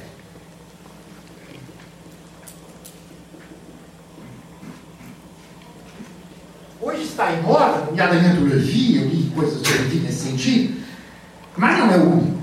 Se fosse, não era problema. Dizer que o Sorel, que não era fascista, realmente o Sorel teve algumas discordâncias com Mussolini, o Sorel vai morrer já na época mussoliniana, que ele, aliás, escreveu em cartas e não publicamente. O Sorel foi reivindicado como mestre por todo o fascismo radical. Ah, Uh, eles simpatizam nesse sentido, Sorel adera à Action Française, que é o mais próximo que podia haver na altura de partido fascista. E as obras de vocês encontram com facilidade. O Sorel é um daqueles que vai confundir proletariado com violência. Essa passagem do proletariado de categoria social para categoria moral é uma das mecânicas ideológicas básicas do fascismo. Como vocês já estão cansados, eu vou dizer isso duas vezes. A passagem do proletariado de categoria social para categoria moral é um dos mecanismos ideológicos fundamentais do fascismo. Sem isso não há nação proletária. Nação proletária não é nação do proletariado definido como categoria social sentido marxista do termo, qualquer que tenha. Repito, é aquele proletariado definido como dinamismo, violência, energia, combatividade, arrogância, grosseria, violação das normas de etiqueta. Ou seja, definida em termos de comportamentos. Assim, a burguesia não é definida como os proprietários de de produção, mas como aqueles caras que ficam sentados de pantufas em casa à noite. E que não gostam de fazer ginástica. Porque o fascismo tinha uma enorme aversão às pessoas que não faziam ginástica. O Hitler não fazia, claro, mas isso não interessa. Você não conhece aquela fotografia colossal do Mussolini correndo por generais italianos atrás? Mas é uma fotografia colossal. Você, você tem tudo aí. Mussolini está correndo e atrás você tem uma quantidade de generais, todos calfados, claro, se imaginam general correndo, agarrando as espadas que estão com uniforme, correndo todos atrás do Mussolini, muito mais lentos do que ele. O Mussolini fazia ginástica. Então, já corria mais do que os outros. Era mais novo. Né? Bem, ele estava mostrando, portanto, que não era burguês. Mas isso a gente terá a oportunidade quando eu falar do fascismo como estética. Agora, o que é fundamental aqui é que essa questão, essa operação de passagem de um conceito social para um conceito moral, ela é feita por Sorel. Quando vocês lerem as, as, as obras do Sorel, a teoria da violência, etc., vocês vão ver como ele analisa o proletariado. Sempre com essa ideia. O Lukács chama passagens fascinantes na descrição da razão, em que ele chama a atenção para a, diferença entre a noção de greve geral em Rosa Luxemburgo, em Georges Sorel e nos sindicalistas revolucionários. Ele diz quando a Rosa Luxemburgo fala de greve geral, ela está falando de uma, de uma forma de luta operária que tem que ser organizada e que levanta problemas de organização específicos, que ela propõe que sejam resolvidos desta e desta e desta forma, tal, tal, tal, tal. E quando os sindicalistas revolucionários falam de greve geral, eles falam como um mito, um grande lema, que nunca coloca problemas de organização. É uma ideia. Aliás, isso é mesmo dito, não é? A ideia de que, as, que serão movidos por grandes ideias, não é? Os grandes mitos, a criação dos mitos. A todas essas ideologias, depois vão ver que são as ideologias uh, fundadoras da direita e da extrema-direita, que você queria. colocar uma questão. É queria colocar uma questão. O História e Consciência de Classe, é, principalmente uma passagem que é evocada pelo Debord, coloca o proletariado como resistência ao fetiche, como única classe ou grupo é, capaz de resistir ao fetiche. Nesse caso, não em termos especificamente de classe, ainda que eu pressuponha é, ela se colocaria talvez na mesma perspectiva, é válida então a autocrítica do Lucas sobre o livro? Bah, o Lucas passou a vida fazendo autocríticas, claro, é isso, ele sobreviveu. A diferença entre que fez autocrítica e sobrevive, não fazia autocríticas, não sobreviveu. Agora, essa consciência de classe era uma obra muito mais perto do Zimmer do que do Marx. Claro que o Zimmer pretendia fazer uma superação do Marx, Weber impunha do Marx. O Zimmer, Zimmer considerava-se que estava na linha. Ah, se vocês lerem os textos do Zimmer, sobretudo a história o texto sobre o dinheiro, filosofia do dinheiro, vem com uma quantidade de obras do Lukács, de ideias, das noções do jovem Lukács, estão Zimmer, não é? Tanto aquilo é um, mais um exemplo. Aí a força de fazer as tais gavetas, em vez de fazer o, as redes que o Jean-Pierre Faye faz, acaba não se entendendo nada, não é?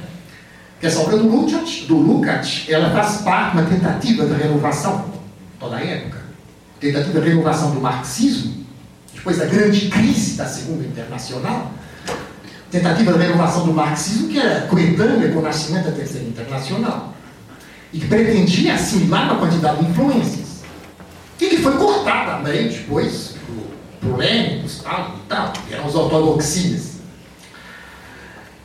Bom, o que é que eu posso dizer sobre isso? É, é uma obra que está, que é muito interessante.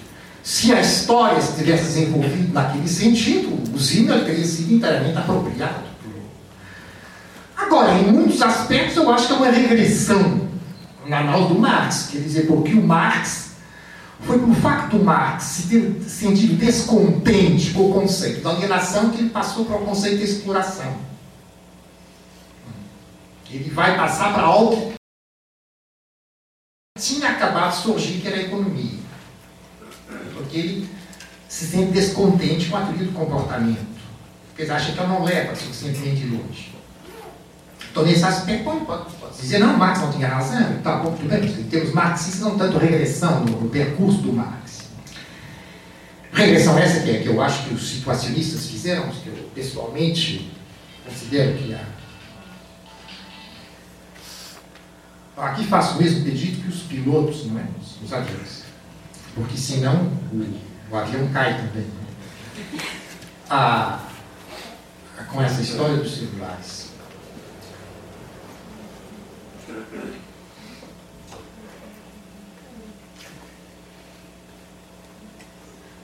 Sim, eu tenho uma, um receio muito grande de tudo que seja transformação das categorias sociais em categorias morais, diretamente.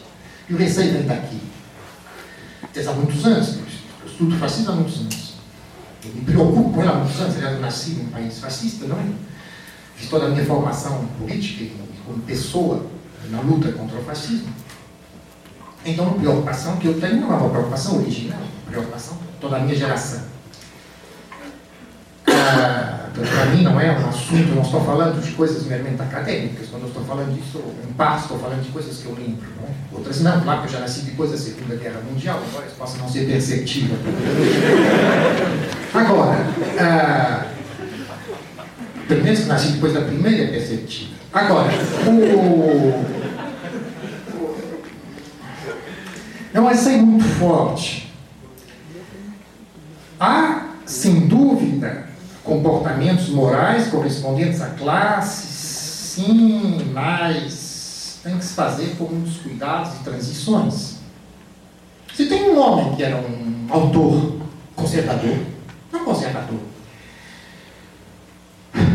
porque ele era um antigo burguês de direita, é muito fino nas percepções de comportamentos sociais, que é o Balzac. Aí não tem moralização, não, ele não transforma classes em comportamentos. E, no entanto, ele sabe que certas classes têm certos comportamentos. Vocês leem uma das obras mais notáveis, se pode ler como obra de história, que é a Duchesse de a Duquesa de um dos episódios da história dos 13, da história de 13, do Balzac. Vocês têm exemplo do que é uma grande obra de história relacionada com obra de comportamento. E é curto, 40 páginas. Não custa. Aí vocês veem. Ele trata de dois comportamentos políticos, sociais, que ele enquadra socialmente, que dão dois resultados psicológicos que levam à destruição de uma mulher e à infelicidade homem, destruição física da mulher e a infelicidade do homem. A duquesa de Langeais e o marquês de Montrevaux. Um progressista napoleônico, homem que aceitou as novas ideias, e outra uma mulher, uma nobre retrógrada. Mas aí não há uma moralização da classe. A classe continua existindo e depois se vão construindo através de, de articulações complexas, morais e comportamentos. Enquanto que ali, no Sorel, com facilidade no jovem Lukács, a classe desaparece enquanto existência econômica, possível se analisar economicamente. tendo realidade qualquer que sejam as suas noções e comportamentos. Porque isso que é fascinante na análise econômica. É que ela não entende nada das noções das pessoas. Qualquer que seja a noção que você tenha sobre você própria, hum, eu vejo o que é que você, quanto, o que é que você trabalha, o que é que você ganha, qual é a situação que tem, quais são as suas oportunidades de emprego. Eu sei o que é que você vai fazer, você pode não saber. Entende? É por isso que as pessoas demoram a evoluir. Porque elas julgam que ainda não são aquilo que já são. Mas elas já são. Só que uns, uns mudam muito rapidamente. Outros demoram anos. Pessoas dizem que está diferente. Pô, sabe, faz muito tempo que está diferente. Ela é que não deu conta ainda que está diferente. Então, quando você tira a ideia de classe, fica só na ideia da moral, você perde essa dualidade. Pode ser uma vantagem para certos autores, para mim é um inconveniente. E é isso que a gente tem no Sorel.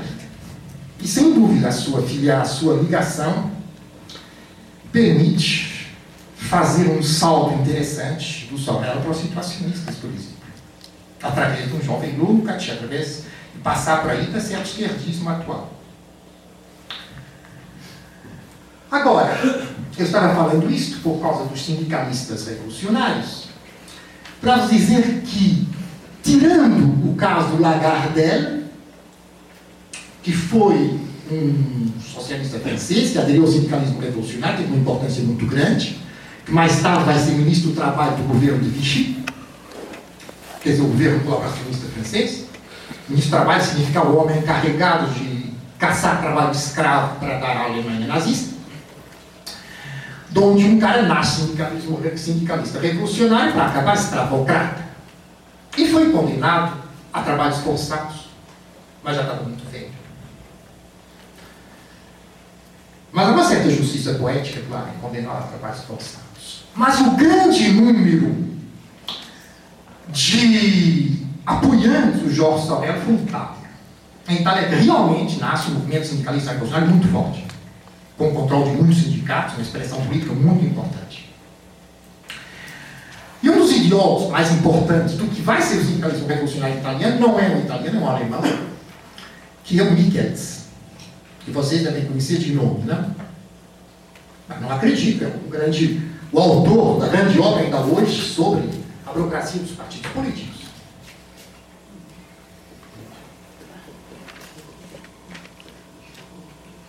Não é Michel, não é, é alemão nem Michels. Então quem eram os dois grandes discípulos do Max Weber? O Zimmer e o Michels. Marginalizados, um tanto o seu radicalismo, um tanto também com aquele semitismo larvar que havia na Alemanha, eles eram judeus.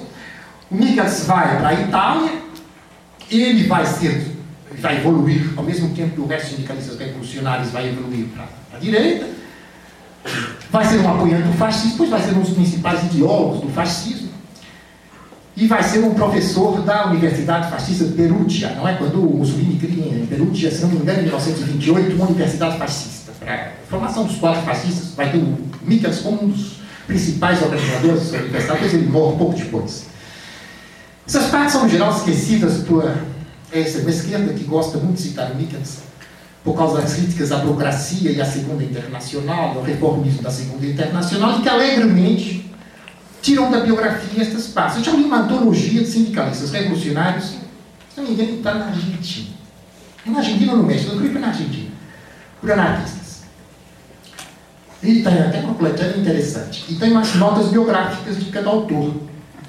Para autores antes da adesão desses personagens ao fascismo.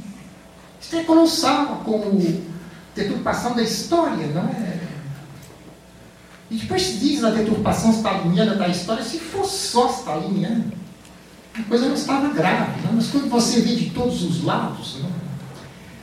a vergonha de refletir, se faz uma antologia anarquista de textos apresentados como anarquistas de pessoas que todas elas aderiram ao fascismo. Não é só aderiram, é que foram organizadores e conceptualizadores do fascismo.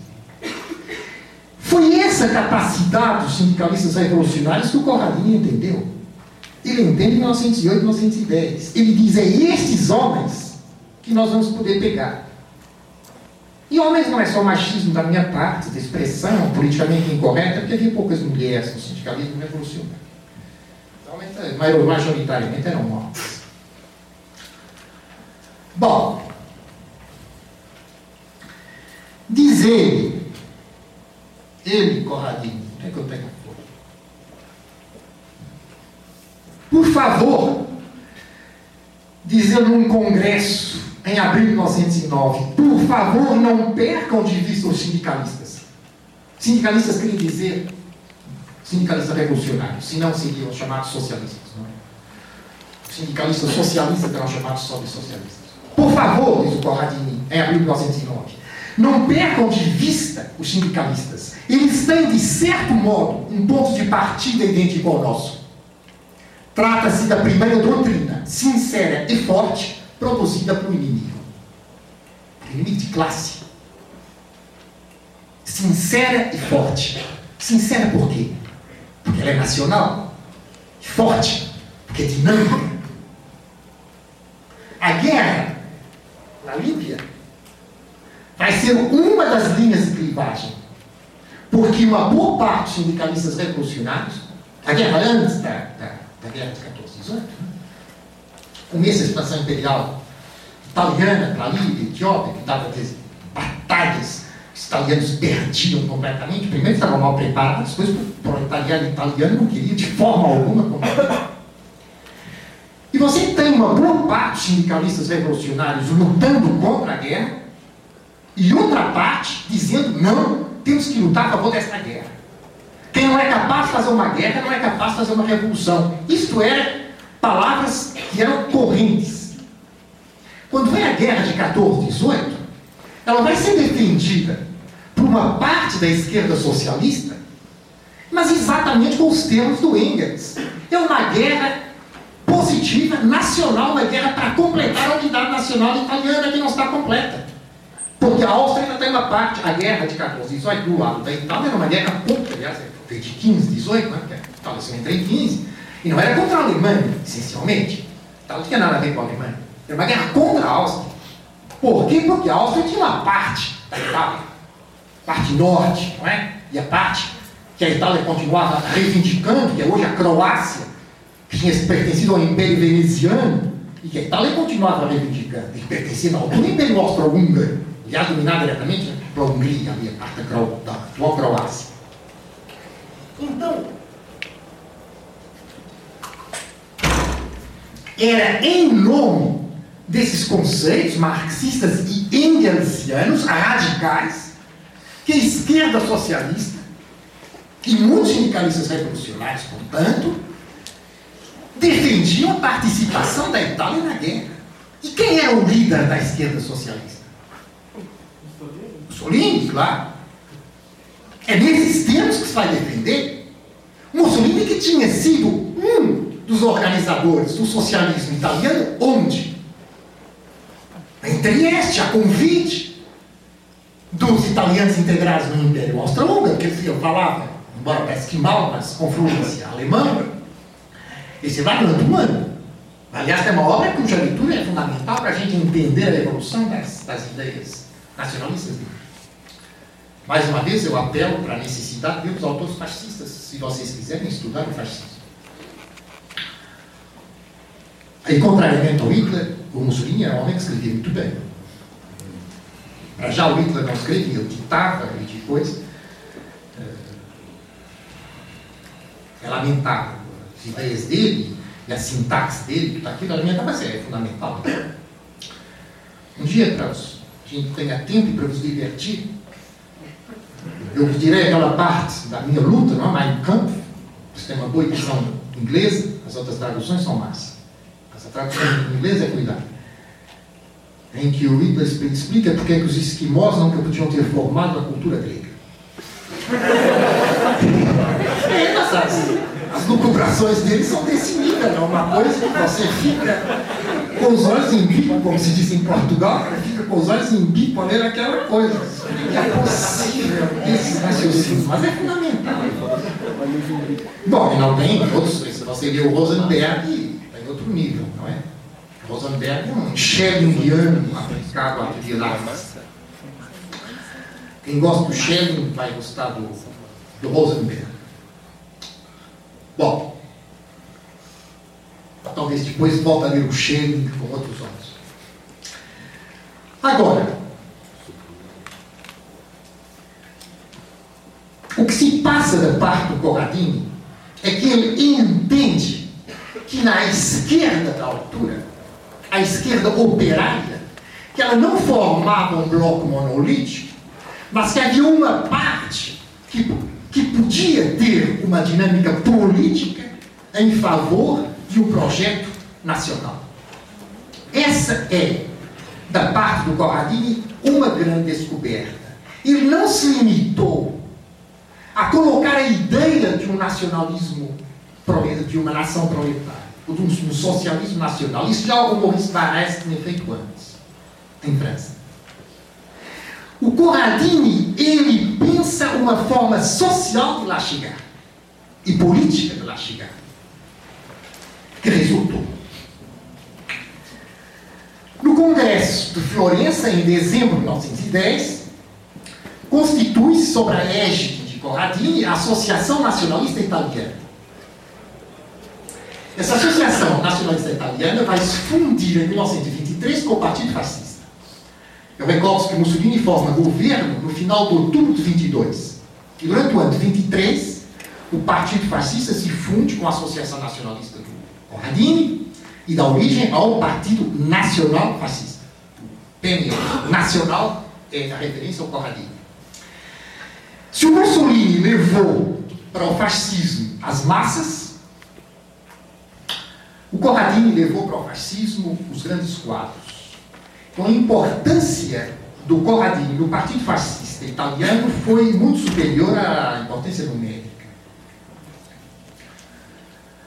Uma boa parte dos ministros que fizeram as grandes reformas, o Rocco na justiça, o Botai nas corporações e depois na educação nacional, eles vêm do Corradini. É o partido dos idiotas. Corradini, ele próprio, claro, foi relativamente marginalizado, enfim, teve lugares importantes, mas no geral a nível de comissões consultivas. Ele próprio sabia, não é? O fascismo tem que haver um chefe, não pode haver dois, não, é? não ia concorrer com o Mussolini. O Danúzio também não pôde concorrer com o Mussolini. O fascismo italiano teve três componentes na sua origem. Uma foram os sindicalistas revolucionários, como também indica. A outra foram os futuristas. Você sabe quem são os futuristas? Os... Hum? Benedetti? Marinetti? Não, Mari Benedetti não, esse era o cara da, da Univete. Não, Marinetti, sim. Então, os futuristas, é muito interessante o que se passa com os futuristas. Você hoje compra, por exemplo, se você compra a antologia dos manifestos futuristas pela grande editora britânica de arte, que é Samuel Hudson, britânica e norte-americana. E você, você só vai encontrar os manifestos estéticos, os manifestos políticos. Os futuristas foram todos retirados da, e nem encontra referências nas histórias da arte. Você procura. Ah, a tesoura funcionou muito bem. Muito difícil. Você tem que fazer um trabalho de leitura de notas de rodapé e depois primeiras edições para reconstituir o que foi a rede de formação dos fascismos. Esse movimento estético, atuante na escrita, sobretudo nas artes plásticas, Aliás, os manifestos estéticos das artes plásticas são fundamentais, e ainda hoje fundamentais. Quem quer entender pintura, pintura moderna, do século XX, está em E na escultura, Bottioni, por exemplo, imenso escultor. Na música também, embora muito acessoriamente. Alguma coisa na, no ballet. E na arquitetura e urbanismo, não a nível de relações, mas a nível de projetos, com Santélia. E as primeiras expedições, a primeira expedição violenta, antissocialista, conduzida pelos fascistas, foi feita por futuristas. O assassinato de dois socialistas e o esmagamento da impressora de uma, de uma tipografia principal dos socialistas em Turim, se não me engano. Acho que é em Turim. Então, as três componentes, sindicalistas revolucionários, os futuristas e os arditi. Os arditi, o que era os arditi? Arditi, os ousados. Os arditi era o nome que se dava na Primeira Guerra Mundial aos comandos italianos, comandos das operações de comando. A guerra, esses caras faziam as operações difíceis. Se desenvolveu depois a ideia do arditismo, quer dizer, o espírito de comando e arbitismo civil, quer dizer, passar para a sociedade civil o espírito dos comandos. Ou seja, por simplesmente o gangsterismo. O que é o arbitismo civil? Quando você tem um cretino de um professor, no caso um Bernardo, falando para uma plateia em termos depreciativos do fascismo, você pensa que vai ter quatro meninos ali que levantam o dedo aí quando eu digo para eles falarem? Você, professor, mas você tal, tal, tal. Não. Você vai ter quatro caras que entram para esta porta, enquanto um derruba a paulada e depois ao pontapé eu ficar inconsciente, os outros três começam batendo em vocês, todos vocês fogem e se encarregam de pisotear uns aos outros. Vocês estão rindo, mas é isso que se passava. Como diz o Hitler, no Mein Kampf, com uma matraca se derruba o portador das melhores ideias. Quer dizer, não é necessário polêmica ideológica. Arditismo civil. Isso é que era considerado o espírito proletário. Repare, isso é fascinante. Porque se você vir, se houve país em que o proletariado se opôs maciçamente, a Primeira Guerra Mundial foi dois, a Bulgária em que a frente de batalha se desintegrou porque houve a deserção completa da frente de batalha, e a Itália. Bom, com mais de um milhão de desertores, não é? E deserção coletiva. Mas pouco importa. Isso é criação de mitos e não realidades históricas. Quando o Sorrel, depois o Mussolini, fala de mitos, preciso ver que eles falavam de mitos contra uma cultura positivista que apreciava a pesquisa empírica e a observação dos fatos. E contra economistas marxistas que empregavam o mesmo espírito positivo de observação dos fatos. Isso era considerado burguês, pantufas. Vamos empregar uma violência proletária. Contra isso, os mitos. O, Hitler, o Mussolini tem um discurso interessante em que ele diz o que é um mito antes da tomada do poder. Um mito é uma ideia. E essa ideia se transforma num punho. E nós temos uma organização para aplicar esse punho. Uma ideia que nós vamos passar à prática. Ela é verdadeira, o mito, porque nós o passamos à prática. E não é verdadeiro no sentido positivista do termo, ou marxista, porque corresponde a uma prática. Ele é verdadeiro porque nós queremos que ele seja verdadeiro e nós vamos dar porrada até que seja verdadeiro. Entende? Isto é a teoria dos mitos. Não é algo que vai passar no plano mítico. É algo que o fascismo se encarrega de estabelecer na prática. E para isso é preciso dinamismo. E o dinamismo era aquilo que havia de comum nessas três correntes. Aqueles de vocês que souberem alguma coisa de história da arte, sabem que aquilo que caracterizou o futurismo foi dentro dinâmico. A grande oposição deles aos cubistas. Que o cubismo é estático. Sobre esses aqui, o, Gramsci, achei no, no Cadernos Políticos, escritos políticos dele, acho que é o número 2, ele fala sobre a questão que o partido fascista, eles contratavam militares que estavam reserva sem emprego e pagavam para eles fazerem esse papel do, do esquadrilho. Uhum. Então tem que criar esse, esse, muita coisa do mito. Que, então a ideia está querendo desmascarar essa ideia que existiria um, um certo idealismo nesses homens E boa parte deles, na verdade, eram sujeitos pagos para fazer isso que o senhor está falando. É, o pior que nesses escritos do Grande é retirar a parte em que o Grande pretendeu introduzir no futuro exército vermelho, porque eu julgava que eu tomava poder muito rapidamente, precisamente esses artistas. E para isso o Gramsci foi contactar o Danunzio, o chefe por excelência dos Arditi, e pediu ao Danunzio que ele seja um dos chefes do futuro exército vermelho. Isto que vocês têm no, nesse meu livro, amigos, o fascismo, eu li numa nota de rodapé do Santarelli, da história do fascismo. Fiquei com os cabelos em pé, o Gramsci foi contactar o Danúncio, recusou, recusou a receber. Porque ele disse, eu tenho telhados de vidro. Mas o grande persistiu. Então eu encontrei um traço disso, existe uma única documentação. Aqui em São Paulo, um imigrado político, que tinha sido um braço direito do Danúncio, portanto um fascista radical, que depois se vai opor à evolução conservadora do Mussolini, e vem para o Brasil. Pronto, muitos anti-mussolinianos tanto fascistas dissidentes quanto comunistas, anarquistas, que vocês sabem, se estabeleceram. E fizeram ele e os amigos umas edições, de que saíram, se não me engano, 11 exemplares, chamado, chamadas Edizione Proletaria e Spaghetto. Com esse curioso nome, e numa dessas revistas, ele conta o que sucedeu.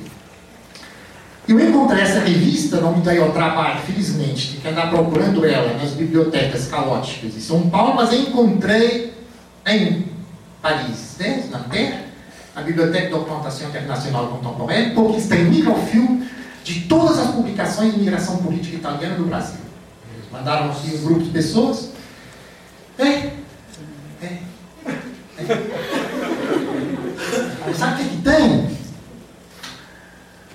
Porque a Universidade da Europa já não é um veículo da ascensão social. Muitos anos que já não é. Não é quem está na Universidade da Europa é para trabalhar, não é para ascender socialmente. E é por isso que professores universitários europeus fazem pesquisa. E é isso que as bibliotecas europeias são melhores. Os professores fazem pesquisa e fazem pressão para que as bibliotecas sejam melhores. Então, escusa protestar, dizendo que é imperialismo. Não é. É só uma questão que no Brasil a universidade ainda é um veículo da ascensão social.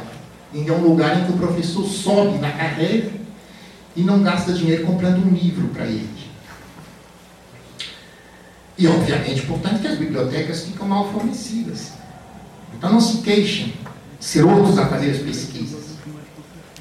Então, na BDIC, eles fizeram para aqui, como fazemos certamente para outros lados. Isso é colossal. Na altura não havia digitalização, não é microfilmagem completa. Eu que vocês têm isso aqui.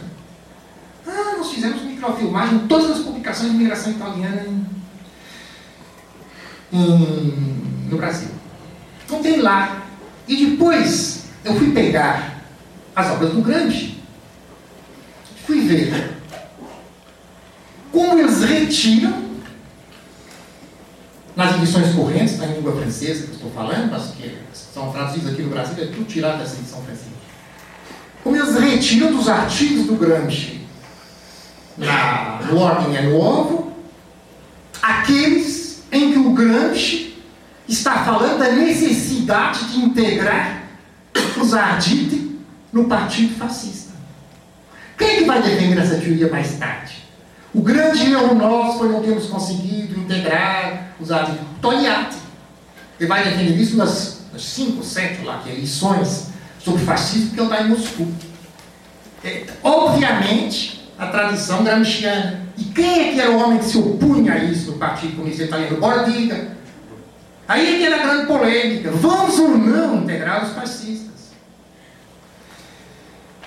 Claro que esses arditos, em parte, eram pagos para o exército, mas eles, não eles têm que ser pagos de alguma maneira porque eles eram tudo desempregados.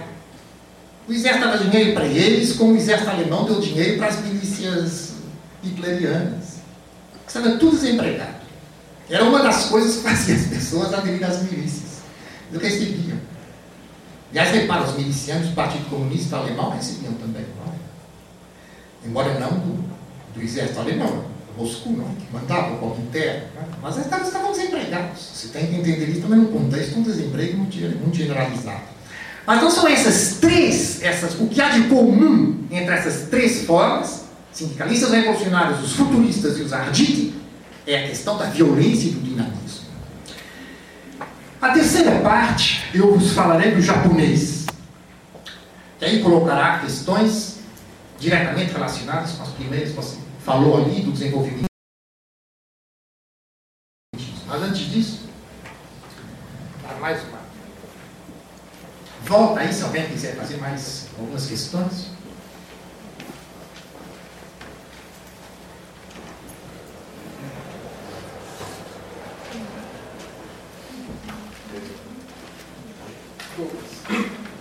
Só mais duas. Só mais duas? É, Não, não, questão assim, críti- críticas à bibliografia é, histórica de referência, no caso que apareceram na sua fala. Não, uma, uma só. É uma referência que faltou também o Malatesta, né? Que ele também queria falar para Lúcio, né? Sobre isso. Malatesta, né? É, isso que me machucou no coração. Mas é, é outro. Eu, eu tenho uma amiga italiana anarquista. É, Porque eu contei essa história do. Você sabe que o Dante está ali, está. E eu disse, felizmente você me conta isso, que não foi só uma latesta, eu ficou todo contente. É, bem. É, você falou uma coisa tem um tempo atrás, mas era uma observação sobre outra coisa, sobre a historicização desse período do- de mudança dentro do nazismo. Que você questiona algo que é central no argumento da, da Hannah Arendt no, no em Jerusalém. Porque, a, a- bem entender a sua fala, basicamente está defendida a polícia secreta israelense na questão sobre o papel do Eichmann. Porque ela coloca ele como se fosse uma neutrali- neutralidade burocrática, mas não. Segundo dá a entender na sua argumentação, ele era um militante que, que colocou a questão da eugenia dentro do partido, dentro do grupo que ganhou. Então o argumento dela é, é- é terrível de um lado, porque inocenta o grupo, o grupo, na verdade, que militou de verdadeiramente a eugenia dentro do partido nazista, e de outro lado, sob uma pretensa neutralidade, talvez seja extensível para inocentar o Heidegger, e de outro lado, é, é, É o Heidegger que você está falando, peraí, você está Heidegger. é Heidegger.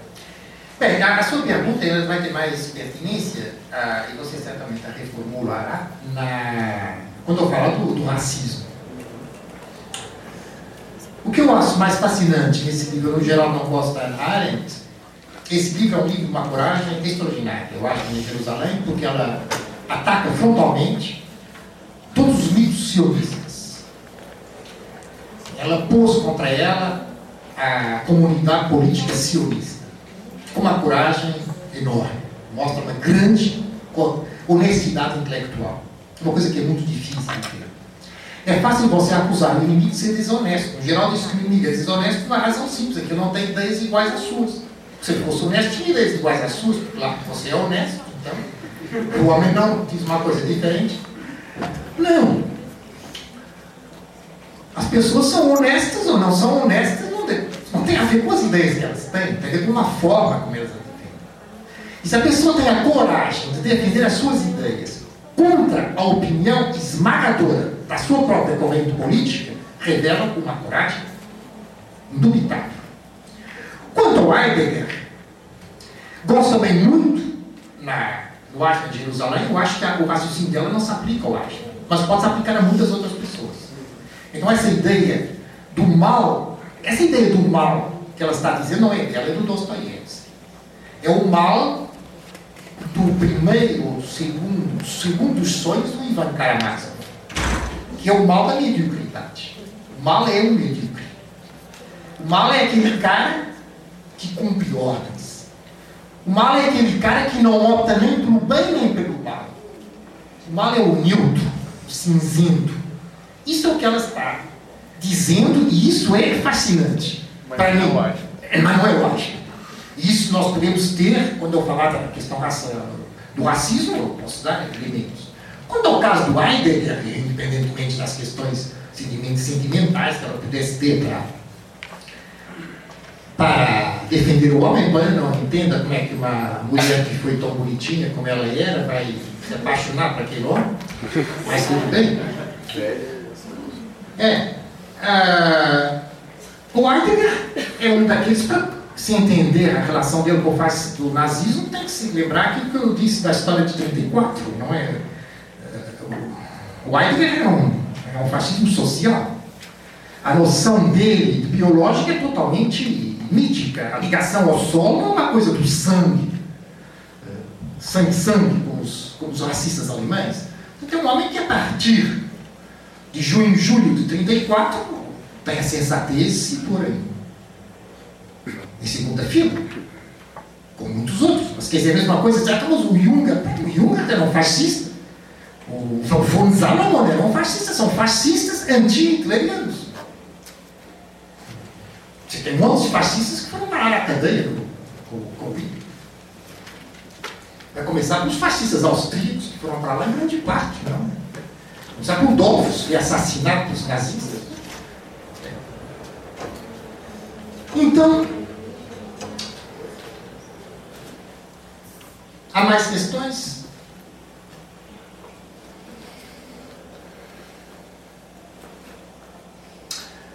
Temos espaço para o outro, o outro dos inventores da nação proletária, o Kita Ike. Que é preciso dizer o seguinte, para nos evitar confusões.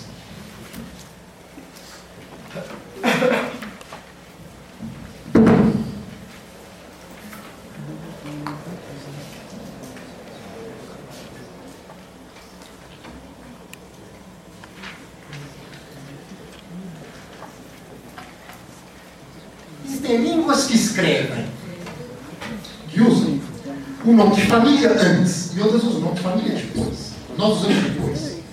Os chineses usam antes. Isso é respeitado pelos outros povos. Mao Tse Tung, a gente não diz Tse mal, diz Mao Tse Tung.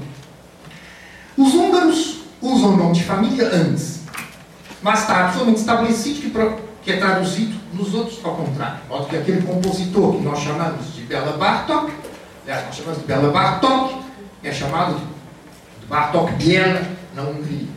Ou, aqui que chamamos de Franz Liszt, era chamado de Liszt Ferenc na Hungria. Os japoneses é mais complicado, porque às vezes os autores preservam a forma japonesa, outras vezes não. E às vezes também não avisam os autores dos livros. Eu digo isso porque vocês, com facilidade, encontrarão o Kita-Iki referido como Iki-Kita, que seria o nome para a nossa forma ocidental. Mas na forma japonesa é Kita-Iki. Kita é o nome de família. Iki era aquilo que chamava a mulher dele e os amigos íntimos. É o nome de pessoa. Tá? Prenome. Só que eu não vou chamar prenome porque ali está depois. Bom, mas para explicar quando vocês procurarem nos livros, com frequência quem faz os índices, os índices de, de nomes referidos não é o autor, não é? Então quem vai fazer é um cara que é ignorante desses hábitos e que se vê escrito Ikakit, coloca Kitaiki. Então fazer quando procura nomes japoneses nos índices de referência de autores, é, por favor, vocês vejam sempre duas vezes para ver se está referido ou não. Eu vou falar a japonesa, Kita. O Henrico Corradini, ele surge, como eu vos disse, na direita, ele era um dos chefes da direita. Da direita mais à direita. E ele descobre da direita o valor de dinamismo do proletariado. Ele, ele vê que vai, a única possibilidade de renovar a direita é fazendo apelo ao dinamismo proletário. Ele vê que ele não consegue de dentro mudar a direita. Então vai, ele vai falar ao lado de lá. A tal doutrina sincera e forte produzida pelo inimigo. O que está aí que é a posição inversa. Ele nasce na esquerda e ele vai tentar lançar a esquerda em direção à direita. Para falar do Kitaiki, eu tenho que falar rapidamente o que é a restauração Meiji.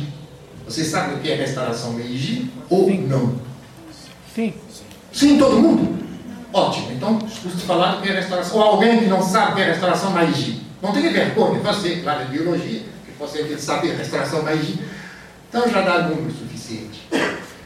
E a data fundamental do Japão moderno. Antes disso, o Japão era um país feudal, se costuma dizer, em que o poder político era detido por um, um homem tinha um cargo chamado Shogun, digamos que era o, o chefe das famílias senhoriais, e alguém que sabe alguma coisa dos merovingios seria um pouco equivalente do que era Homero de Palé.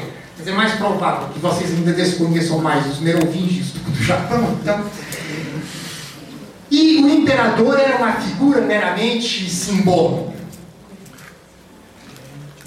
Notem que no Japão isso vai ser fundamental, que eu vou dizer a seguir. O imperador era uma figura mítica, quer dizer, o imperador era considerado um filho da divindade. Realmente um filho da divindade. E a relação do imperador com os japoneses, que são considerados todos, eram, não é? Como sendo a mesma raça, a relação era concebida sob forma familiar. Todos os japoneses eram considerados parentes do imperador. E o imperador seria o chefe da grande família. Portanto, no Japão não era concebível uma mudança de dinastia. A, a teoria política japonesa difere da teoria política chinesa numa questão fundamental, que é a questão do mandato imperial, perdão, do mandato celestial. Na China, se verificasse que a dinastia tinha perdido o mandato celestial, quer dizer, se tudo começasse correndo mal ao imperador, deduzia-se que os deuses não estavam satisfeitos com o homem, quer dizer, com o imperador. Então se deduzia que eu tinha perdido o mandato celestial. E havia então, os mandarins consideravam que tinham uma autorização para mudar a dinastia. Isso não existe no Japão. Não há qualquer noção de perda do mandato celestial. No Japão, o imperador é considerado ele mesmo como um filho dos, dos, dos celestial. Então não há possibilidade de mudança dinástica. Tudo isso vai ser fundamental para entender as questões do Gita. A restauração Meiji é um golpe de Estado através do qual o imperador e um grupo de altos senhores feudais e alguns burocratas da corte retiram o poder ao shogun golpe de Estado, uma certa guerra interior, não é? Mas sem uma grande. Uma guerra foi rapidamente resolvida. Retiram o poder ao shogun e fazem uma centralização do poder e uma modernização do poder para resistir à expansão imperial dos outros países os Estados Unidos por um lado e a Rússia por outro. Então, ao mesmo tempo, praticamente ao mesmo tempo, chega o, os barcos americanos e os barcos russos pretendendo entrar no Japão. Então, contrariamente ao que seria o modelo historiográfico marxista, quem vai fazer a grande renovação capitalista no Japão, a restauração Meiji, não vai ser a burguesia comercial, porque a burguesia comercial estava estritamente ligada ao anterior regime, ao, shogun. Estavam inteiramente adaptados ao regime do shogun. Quem vai fazer a, a, a, a renovação capitalista do Japão vai ser o imperador, um grupo de altos senhores, burocratas de corte e um vasto grupo de samurais. Samurais eram guerreiros feudais sem terra, portanto, correspondente ao guerreiro doméstico. Um guerreiro vivendo na domesticidade do senhor, recebendo bens do senhor, mas não estabelecido em terras. É certo que algumas grandes casas uh, industriais e financeiras, ou os grandes conglomerados industriais e financeiros, vieram de famílias da antiga burguesia comercial, mas são muito poucos. A maior parte veio de famílias samurais. Então, vocês têm um típico golpe de elites na restauração Meiji. A partir daqui agora, que ocorreu em 1867 e 1868. É a grande data do Japão moderno. Então o Kitaiki, ele começa a sua vida política como socialista. Mas ao contrário do que sucedeu com os outros socialistas japoneses, ele apoiou a entrada do Japão na guerra contra a Rússia, em 1904 e 1905. Isso foi, não sei se vocês têm isso na vossa memória, é fácil encontrar nos livros de história.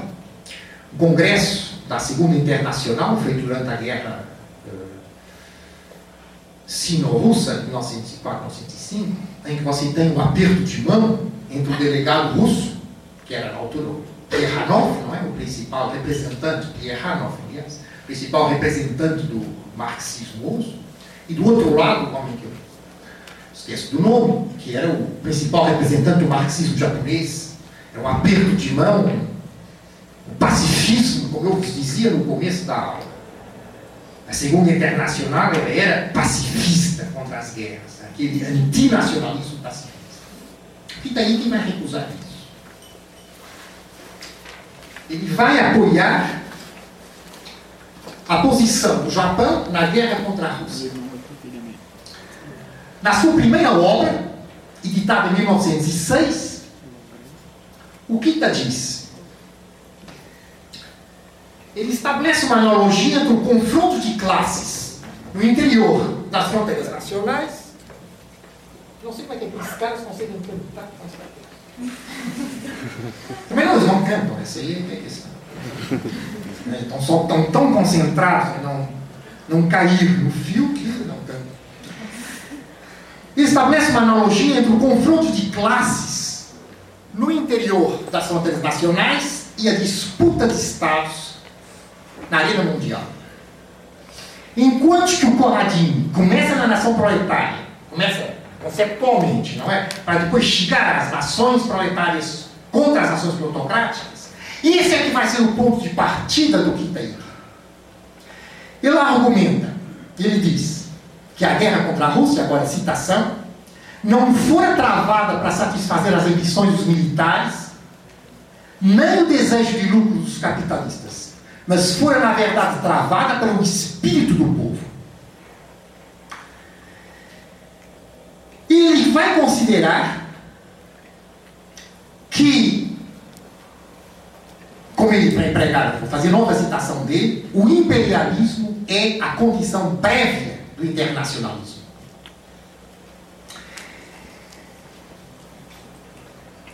Ele vai defender um programa de reformas internas. Relativamente radical, no âmbito fascista foi mais radical que eu conheço, com uma vasta nacionalização proprietária fundiária de capital, virado para o desenvolvimento de uma indústria de guerra que permita ao Japão lutar contra as potências ocidentais e russa no Pacífico. Isso que eu chamava anti-imperialismo era a defesa dos interesses imperiais nipônicos no Pacífico.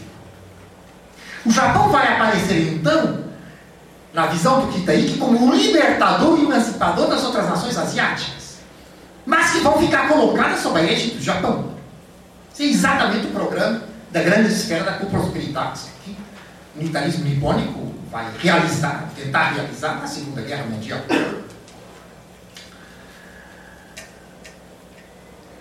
O Kitaiki, eu defendia a necessidade de fazer uma segunda restauração. A restauração Meiji tinha parado a meio. Era necessário fazer uma segunda restauração que instaurasse a relação direta entre o imperador e o povo. Por isso eu vos falei da questão do imperador mítico e do povo como pertencente à família imperial. O que está aí que vai tirar a conclusão, em termos de direito constitucional, a conclusão de lógica disso. Vai dizer nós temos que fazer uma ligação direta do imperador ao povo, que salte por cima das elites instituídas, salte por cima das grandes empresas econômicas, salte por cima dos partidos, que eram sempre vistos como elementos que cortam o imperador do povo, salto por cima das burocracias. Qual é então o elemento por excelência que pode vincular a autoridade imperial ao povo? Qual é a grande hierarquia que vai desde o imperador até o povo? O exército. É um socialismo militar. Uma grande forma de socialismo militar. O imperador como chefe do exército, e religioso ao mesmo tempo, porque nos termos shintoístas, imperador é o chefe religioso, e nos termos do shintoísmo, que ele é considerado um deus, ou um filho de Deus. Quando vocês leem aquelas polêmicas, sempre por causa da, da visita dos primeiros ministros japoneses, que vão visitar aquele templo shintoísta em questão, os criminosos de guerra enterrados e tal, não é só por causa dos criminosos de guerra, é quando isso é um disso. Eles estão a aceitar, de uma maneira discreta, o princípio da relação imperador-povo através do exército. É o princípio básico do fascismo nipônico radical. Isso é que está em causa. Que, obviamente, a imprensa ocidental não vai explicar, porque não quer dizer que uma democracia como o Japão tem problemas desses. Mas, quer dizer, para os japoneses, você sabe muito bem qual é a questão. A esquerda, os liberais japoneses, sabem muito bem contra aqueles que estão protestando quando o primeiro-ministro, no caso, aqueles primeiros-ministros mais, mais à direita, vão fazer essas visitas. Então é isto que o, é esse sistema que o Kitayiki vai defender no seu livro 1906. Eu depois, eu sublinhei aqui, escrevi aqui, o socialismo confundia-se com a autoridade imperial para o Kitayiki. Era um socialismo nacional sob a égide do imperador. Mas era o exército que fazia o quadro desse socialismo nacional. O Kitayiki depois vai sair do Japão, vai sair do Japão, antes da, da, da, Primeira Guerra Mundial, entre 1906, 7, não sei, e 14, e ele vai para a China. Aliás, é, não, é depois da queda da, do Império na China, 1911. E ele está muito próximo dos revolucionários chineses. Para o Kitaíri foi muito importante a a colaboração prática e ideológica com os revolucionários chineses, assim como os revolucionários chineses, são muito importantes com relação ao Quintei. A ponto que a filha adotida dele era uma, era uma chinesa, criancinha que era. Uma chinesa ou um chinês, eu acho que era menina. Ele não tinha filhos, foi só essa filha adotiva. Havia uma íntima ligação entre as teorias do fascismo nipônico do gênero Kitaiki e o movimento revolucionário chinês.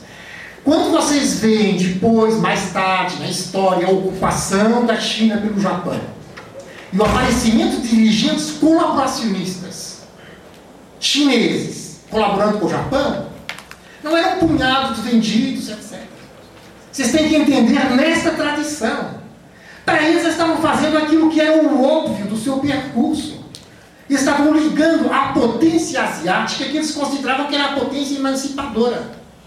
Eles consideravam que não havia emancipação fora da ação bélica do Japão, que era a única maneira de afastar o Ocidente da, da Ásia. E para eles a emancipação era afastamento do Ocidente. Anti-imperialismo era afastamento dos Ocidentes, sobretudo dos norte-americanos. Porque é conveniente lembrar que, a certa altura, os norte-americanos tiveram tantos militares na China quanto os japoneses tiveram. Pessoa que, que eu saiba, só o Chomsky que teve né? mais recentemente a coragem de reportar esse fato. E quando, já, quando os norte-americanos entraram na Segunda Guerra Mundial, é conveniente não esquecer que não foi por causa do fascismo da Europa, que era completamente indiferente aos Estados Unidos. Foi uma, a disputa do, do controle do Pacífico. Aí é que os Estados Unidos entraram na Segunda Guerra Mundial. Foi para os Estados Unidos uma guerra contra o Japão, esta é acessório. Bem, então o que nós temos é, desde o começo da invenção japonesa do fascismo do Okiteika, a ligação a movimentos revolucionários outros povos, obviamente o principal dos povos asiáticos é a China, contra o Ocidente, atribuindo ao Japão um papel de líder das nações proletárias contra as nações plutocráticas.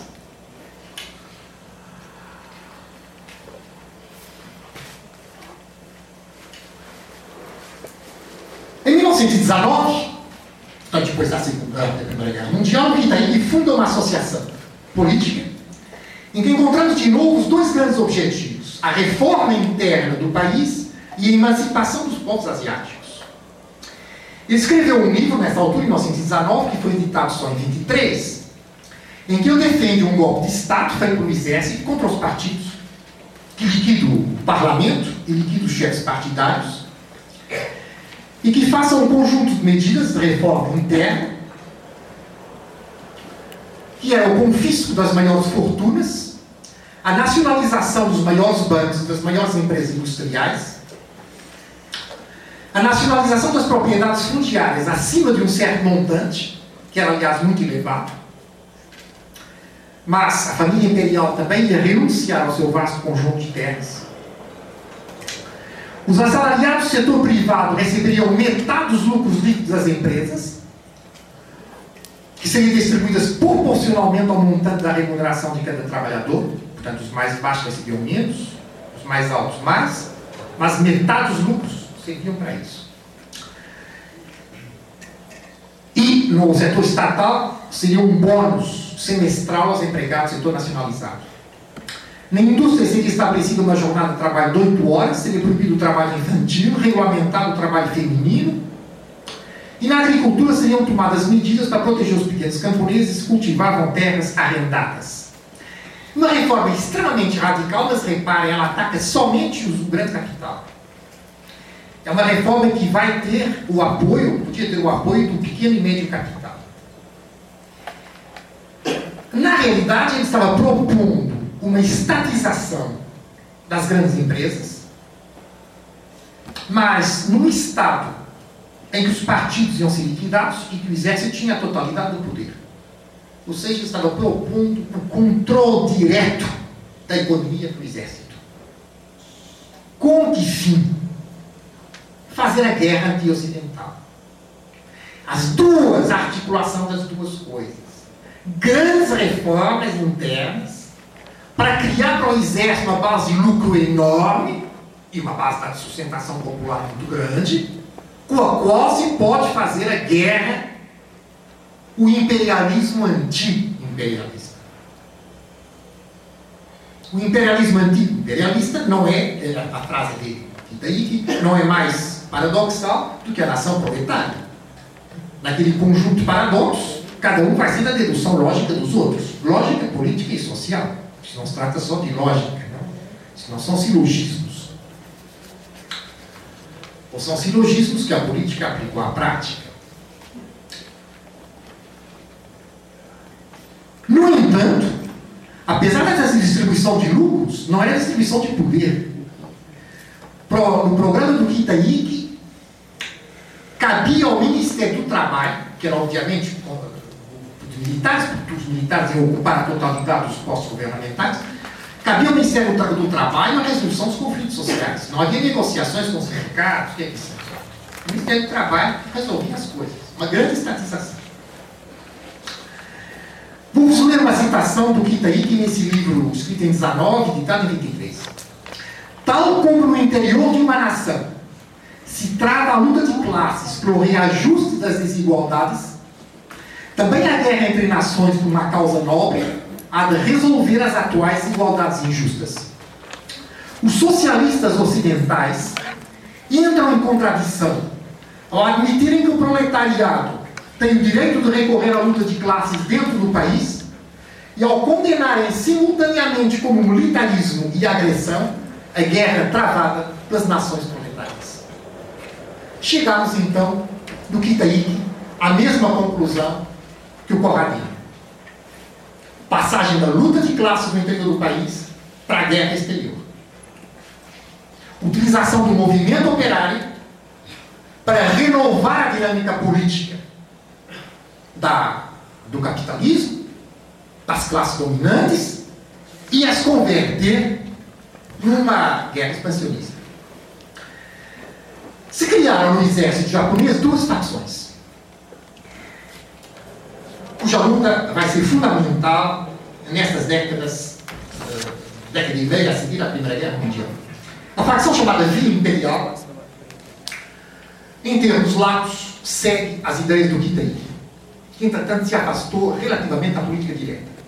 Passou a meditar sobre textos mas ali o misticismo nunca esteve muito afastado, outros lados também não. da, da, das ideologias de direita. Então a facção via imperial, ela vai, eh, como disse, adotar mais ou menos essas ideias do, do, do Kitaiki. Ela vai fazer um sem número de atentados contra os chefes políticos da direita, claro, porque os chefes políticos da esquerda estavam todos presos eram assassinados pela direita, isso aí não interessava para o caso. E a segunda facção se chamava facção controle.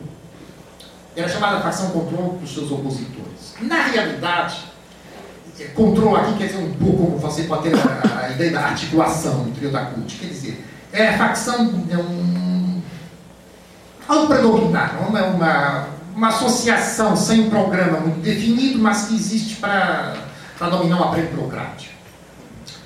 A facção via imperial era apoiada por um certo número de generais, tinha muito mais apoio entre os oficiais mais baixos. Mas havia generais que apoiavam mais ou menos, deixavam os olhos e tal. Então, a facção controle era uma facção, sobretudo, de altos militares. E a grande luta entre elas, essas duas facções, se verificava não só dentro do Japão, mas nas áreas de agressão do Japão, sobretudo da Manchúria.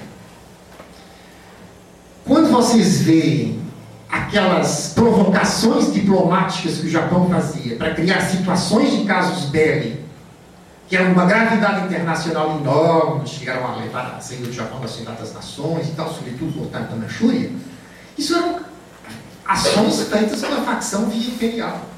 Via imperial porque pretendia essa tal relação direta do imperador com o povo, não é? Essa noção ah, kitiana fazer a relação direta para o povo através do exército, acabando com o aparelho partidário. Então você não pode entender a história das agressões japonesas na China, sobretudo no norte da China, na Manchúria, nessa época, sem entender a luta entre as duas facções, a via imperial e a, e a controle. Ambas estavam de acordo na parte exterior do programa do Kitaiki no tal imperialismo anti-imperialista, na necessidade de fazer uma expansão militar que afastasse o, os ocidentais do Pacífico. Ambos estavam de acordo nisso. Só que a facção controle conservadora dizia assim: nós vamos mexer no aparelho social e econômico, nós só vamos criar problemas econômicos e vamos acabar tendo menos lucro para sustentar o exército e a expansão. E a facção via imperial dizia isso eu acabei de nos dizer o quinta. Não, precisamos ter o controle direto do aparelho econômico. Esse confronto se agravou e chegou ao ponto de ruptura em três dias, 26 a 29 de fevereiro de 1936. São uma data fundamental no fascismo japonês. Nesses dias, alguns regimentos pertencentes à facção via imperial ocuparam a parte de Tóquio e organizaram o assassinato de políticos e de chefes militares que fizeram adversos. Isso já era feito antes, claro, mas naquele momento, naqueles quatro dias, foi feito de uma maneira muito mais sistemática. Eles tiveram, não tiveram apoio no resto do país, foi um fiasco completo. Eles pensavam que iam levar a um levantamento militar, não só no resto do país, como na Manchúria, e não, isso não sucedeu. Portanto, eles ficaram isolados. Eles, ao fim desses quatro dias, eles se renderam. E os, pela primeira vez os responsáveis sofreram castigos rigorosos, porque até então os tribunais tinham sempre absolvido os assassinos, os assassinos dos chefes políticos. E 18 foram condenados à morte. Entre eles, o Kitei. No entanto, quando você vai estudar a Segunda Guerra Mundial, você vai estudar a atuação dos japoneses. Nas zonas que eles ocuparam ou que eles liberaram, depende do ponto de vista pessoa. Indonésia, Birmania, Malásia, Singapura, Pequeno Timor, português, Vietnã, até a Índia. Você vê que todos os movimentos de independência, hoje existentes, todos esses estados independentes, Filipinas, eles surgiram ou foram ativados pelo imperialismo japonês. Filipinas já tinham independência prometida para os americanos. Mesmo assim, a vida política japonesa, a vida política filipina até hoje continua tendo as polêmicas entre famílias que apoiaram, continuaram apoiando os americanos e famílias que apoiaram os japoneses. Então hoje isso gera polêmicas internas às Filipinas. Na Birmania, você teve os japoneses apoiados por um leque político que ia desde a extrema-direita até a extrema-esquerda comunista, passando por uma esquerda mais moderada, e nomeadamente o mais conhecido deles, o Aung San, o pai daquelas. E na Indonésia, a independência da Indonésia, o veio diretamente, na, foi diretamente feita por japoneses. A política japonesa, na grande esfera da prosperidade, nos momentos finais da guerra, teve um único objetivo.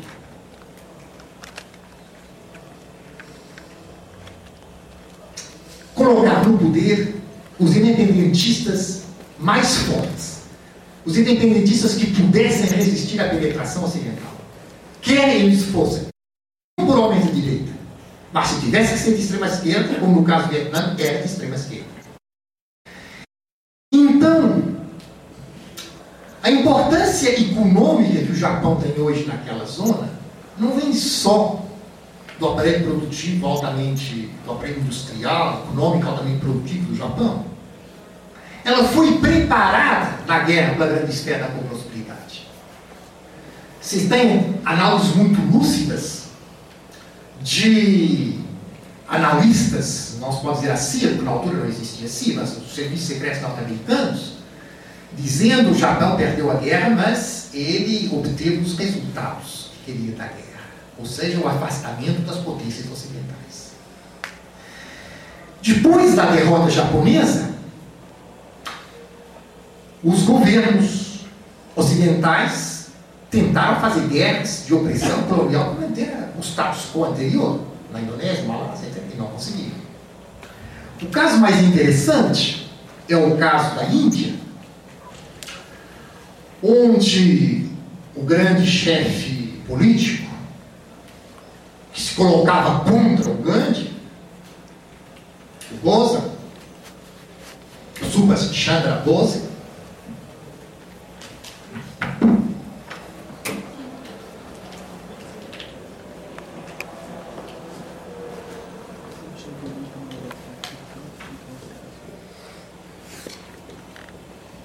Aqui Bose é que governo usou a mesma hora. Subhas Chandra Bose, que foi o chefe do Partido do Congresso a certa altura, contra o Gandhi, e que era o chefe das milícias e tal, e que aparecia como chefe da esquerda. Ele tinha um bloco dentro do Partido do Congresso que fazia aliança entre a esquerda do Partido do Congresso e os comunistas. Embora a União Soviética se recusou sempre a apoiar. Ele aparecia como chefe da esquerda. Ele claramente, com as suas declarações, ele pretendia fazer a fusão entre o fascismo e a extrema-esquerda. O Bose é o homem que, quando Gandhi propõe formas moderadas e luta, ele diz: não, as lutas têm que ser radicais. Quando o Gandhi diz: ah, a gente vai fazer os tiares, aquele tipo de programa econômico do MST, o Bose diz: não, nós vamos transformar a China numa grande potência industrial. O Nehru navegava, o Jawaharlal, não é, não é o pai, já estava morto. O Jawaharlal Nehru navegava, acabava apoiando o Gandhi quando, quando que era necessário. O Bose é um homem de uma dinâmica incrível. E, quando começa a guerra, o Bose estava preso e faz greve de fome, sido preso um monte de vezes. Os ingleses acabaram por libertar, porque se ele morresse, ia dar resultados catastróficos de lutas sociais dentro da China, ele acaba fugindo. Ele tenta ir para a Rússia, através do Afeganistão, os russos a recebê-lo. Então ele vai para a Alemanha nazista. E na Alemanha nazista ele faz uma organização, um exército, um exército de independência da Índia, com soldados indianos que estavam presos pelos nazistas, porque estavam combatendo no norte da África. os ingleses. Os nazistas tinham aprendido a quantidade de tropas inglesas, digamos, que uns deles eram indianos. Então ele mobilizou aquela gente para fazer uma luta pela independência da Índia. Mas quando o Japão entra em guerra, o Bolsa sai da Alemanha nazista e é levado submarino até o Japão. É colossal. Os alemães levam o submarino até a costa de Moçambique, e na costa de Moçambique vem, Moçambique era neutral, não é? porque era colônia portuguesa, vem um submarino japonês e ele passa de um submarino para o outro.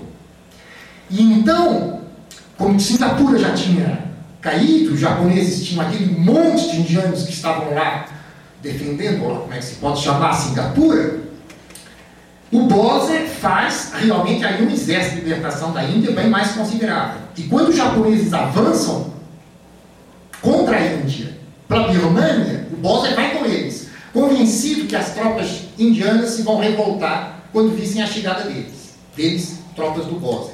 Isso não sucedeu. Elas se revoltaram, eu também não teve apoio aéreo, as tropas japonesas já estavam muito mal equipadas e a perder a, a, a luta para fazer material, ela teve que recuar. E nos últimos dias da guerra, quando o Bosa está a, em Saigon, que era o centro nevrálgico do poder japonês naquela zona, ele convence o almirante Karachi, que era o grande chefe político-militar ali, foi o grande estratega desta entrega das independências, as, as facções que podiam manter a independência daqueles países, aos comunistas do caso Vietnã e tal, tal. Ele convence o Almirante Karachi a, a dar um avião, que naquela altura era colossal, porque dar um avião, já tem muito poucos, não é? Então aquilo era já depois das bombas atômicas. E foi no final mesmo. E ele vai, ele tenta ir, ele tenta ir da avião até a Manchúria, porque ele queria estabelecer um contato com os russos para, mais uma vez, pressionar os russos para eles apoiar, a independência da, da, da Índia. É uma, este Boss é uma figura colossal, pretendendo sempre juntar a extrema-esquerda com a extrema-direita. Mas você vê o Boss e você vê as lições do que está aí nele. E o avião cai. Ele cai quando estava fazendo um impulso na, em Taiwan e, ele morre. O Boss. Ainda muito depois, havia pessoas na Índia que se recusavam admitir que ele tivesse morrido. Os ingleses, depois da guerra, claro, não acharam nada melhor do que prender os membros, os oficiais, membros do, do exército independentista do Bósnia, que foram presos nas zonas japonesas, claro, levaram-os para a Índia e fizeram o que se faz normalmente, mas julgaram-os. E o que, é que sucedeu nesse julgamento? Não sabe o que, é que sucedeu quando os ingleses julgaram o exército goza e condenaram os oficiais. Se deu uma grande greve e a revolta da marinha indiana. Os ingleses largaram o poder na Índia. Goza venceu depois de morto, o que sucede a muita gente. É interessante, porque isso não é falado. Claro que qualquer indiano sabe disso. Só você falar com indiano, você não precisa explicar. Aqui no Ocidente isso não é falar, assim, tem poucas biografias do Bosser traduzidas. Muitos quando trabalha isso, tem pouco. Isso não é falado, se fala assim do Gandhi, de todo aquele processo. Então, aparentemente, os indianos se revoltaram em defesa do exército fascista do Bose, não ele apareceu, mas depois de ter sido derrotado. E tudo isso sucedeu numa área de imperialismo anti-imperialista, área do fascismo nipônico concebido por Kitei. Vou parar aqui a coisa de hoje, porque nós temos algum, algum tempo ainda, até as 8 horas. Mas eu espero que depois dessas duas horas e meia, vocês vejam tenham pelo menos a vossa cabeça também ficado mais confusa que é um objetivo, claro. Porque clarificar as ideias, às vezes é bom, mas é, é só melhor clarificar as ideias depois vocês têm sido confusas. Quando você começa a ter ideias claras desde o início, alguma coisa está errada, porque a realidade é complicada. Então, se você começa logo tendo ideias claras, pode ter certeza que elas estão erradas. Então, é melhor a gente ter ideias confusas no começo. Quis mostrar como uma quantidade de fenômenos que nós hoje chamamos de libertadores nasceram na égide do fascismo. O colega falou ali nasce nosso desenvolvimento já não está, mas em parte seria uma, uma resposta também implícita, já que não é pensado. Ah, vamos deixar uma palavra para questões nossas, observações. É, você estava falando aí sobre a Birmania, que é hoje a atual Mianmar, né? E me ocorreu uma coisa que há, há um tempo atrás eu estava lendo, que está tendo um problema lá e muitas pessoas morreram por questões é, a natureza, né? Muito raivosa. E aí eles é, recusaram a ajuda da, da ONU. E eu fiquei me perguntando qual a razão aí você falando isso me ocorreu. Se deve, é, a gente pode inferir que isso de algum modo é uma, uma recusa a, a, a esse ocidentalismo, essa interferência diante disso que você falou. Essa ajuda da ONU não consiste só, eu não estou defendendo de forma alguma. O regime dos generais da que é particularmente simpático. Mas essa ajuda da ONU, ela não é só de mandar uma série de enfermeiros, pessoas que vão colocar e, aqueles adesivos rápidos, band-aids, e distribuir malgas e sopa. E instituir vastos mecanismos econômicos de distribuição de bens que iam escapar completamente ao controle desses generais. E mais, ao sistema que os generais têm instituído. E essas, essas distribuições, elas não são feitas sem a colocação nos lugares das ONGs. E essas ONGs é que vão controlar. Você sabe que tem países africanos onde a assinatura de um ministro é válida se não tiver uma assinatura ao lado do cara da ONG. Você tem países africanos que são governados por ONGs, inteiramente. E as ONGs são o quê? Quem está por detrás? É a igreja holandesa que está por detrás de todas? Não pode. Ah, são grandes empresas que estão por detrás, que as financiam. É a face humana das grandes transnacionais. É isso que está aí, realmente isso que está em causa. É uma defesa de, de, de espaços nacionais contra penetrações internacionais que você entende nesta linha. O que é mais perturbante no caso da Birmania é que o chefe da extrema-direita birmana estava preso pelos ingleses, foi colocado em Maurícia durante toda a guerra. Então, ele, os japoneses governaram com o apoio de um leque que ia desde os comunistas até a extrema-direita, mas o chefe, por excelência, da extrema-direita, se não me engano, chamava Ulu, estava preso, só regressa depois. E vai fazer um golpe de Estado contra os outros. Bem, então, o caso da Birmania só tem um paralelo, para mim, em complexidade, nas alianças complicadas entre extrema esquerda e extrema direita com a Bolívia. A Bolívia, sobretudo nos anos 50, você tem uma confusão enorme de alianças de extrema esquerda e extrema direita. Aí são casos laboratoriais para estudar o racismo. Regimes sucessivamente não conseguem passar a crise, tal, tal, tal, tal, tal, ideologia nação proletária. Professor, é, nessa, nessa situação hoje, início do século XXI, qual que é a, qual que é a posição do Japão nesse, nesse contexto? Né? Porque, é, ela falou ali no sentido, na posição da, da Birmania, Birmania, nesse caso seria o antiimperialismo tal como nós entendemos. Né? Não seria contra o Japão. O Japão, que o Japão oferecesse, oferecesse uma ajuda para Myanmar. Qual, qual que é o, qual, o Japão ainda tem essa uh, influência o senhor citou aí hoje. Né? O Japão, o Japão tem. Só que o Japão sabe que se fizer isso de uma maneira política, isso vai ser escabroso, não vai ser recente. Nem das outras potências, nem internamente. Vai ser a esquerda japonesa, que é mais forte que se possa ter, só que ela não é notícia. Então o Japão atua economicamente. Eu quis dizer um pouco no final da Segunda Guerra Mundial, eles lançaram a base para, para depois poderem atuar economicamente. Eles perderam a partida politicamente. Muito bem. Então vamos estabelecer aliados políticos nos lugares para nós depois lançarmos a nossa rede econômica.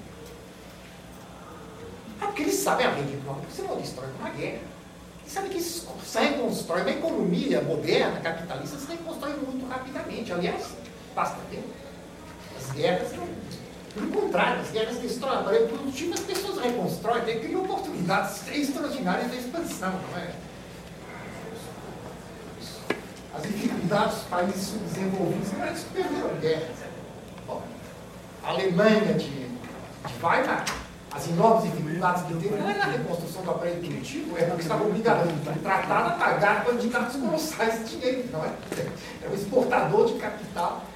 É, mais endividado do que ser um importador de capital, como devia ser para a sua expansão econômica. Não, ele importava capital para poder pagar de novo. Portanto, o Japão, politicamente, ele tem que atuar de maneira discreta. Mas a expansão econômica do Japão, a minha opinião, ela não pode ser entendida sem se ver os resultados que, apesar da derrota militar, eles conseguiram ter em termos políticos os países independentes. Os países que eles deixaram de forma então que hoje é, a situação é, ela é diferente nessa.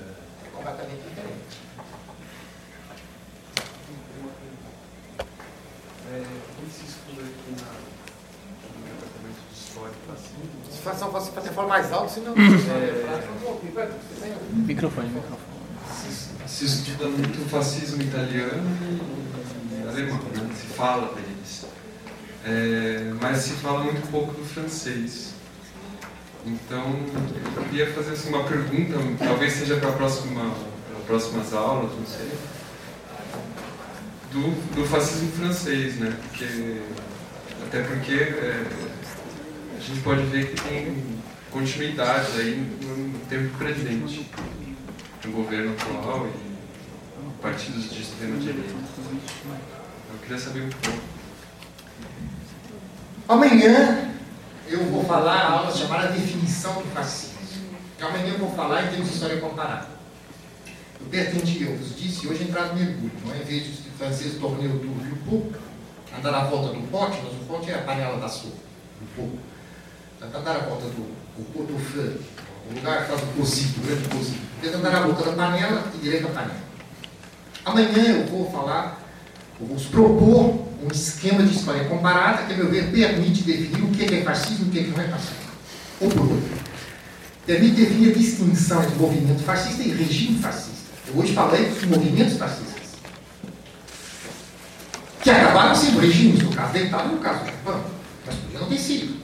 Em outros lugares também se dizia o mesmo, nação proletária. Amanhã falaremos de definição de fascismo sentido regime fascista. E aí caberá a história da França. Mas é, já que você fez a pergunta, eu faço só uma observação. Não estou dizendo que o, bom, o governo francês é fascista, longe disso. Mas o Sarkozy foi um jovem fascista, mais de 68, ele pertencia aos jovens fascistas, não é? Precisamente, eram os caras que tinham como referência ideológica última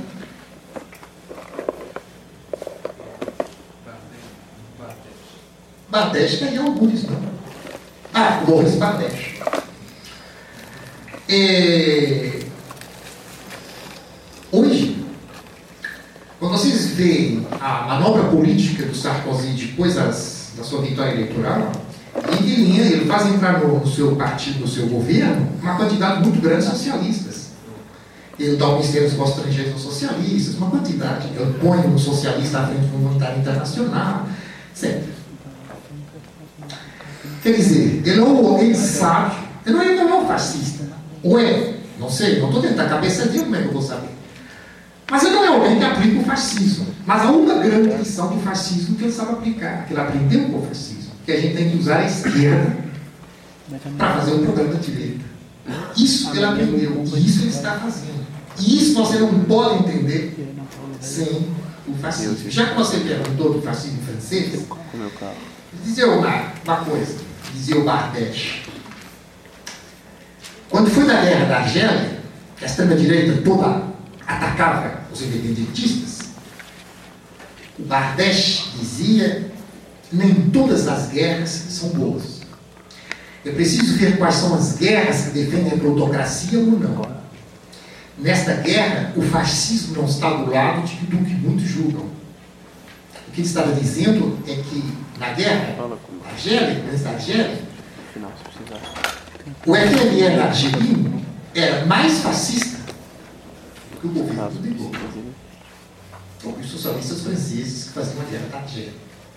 Ele insistiu bem na componente fascista de uma boa parte da, da FLN quando os alemães ocuparam a França, a França totalmente, depois do desembarque aliado no Norte da África, eles organizaram a extrema-direita árabe em comandos de ação de, de, americano.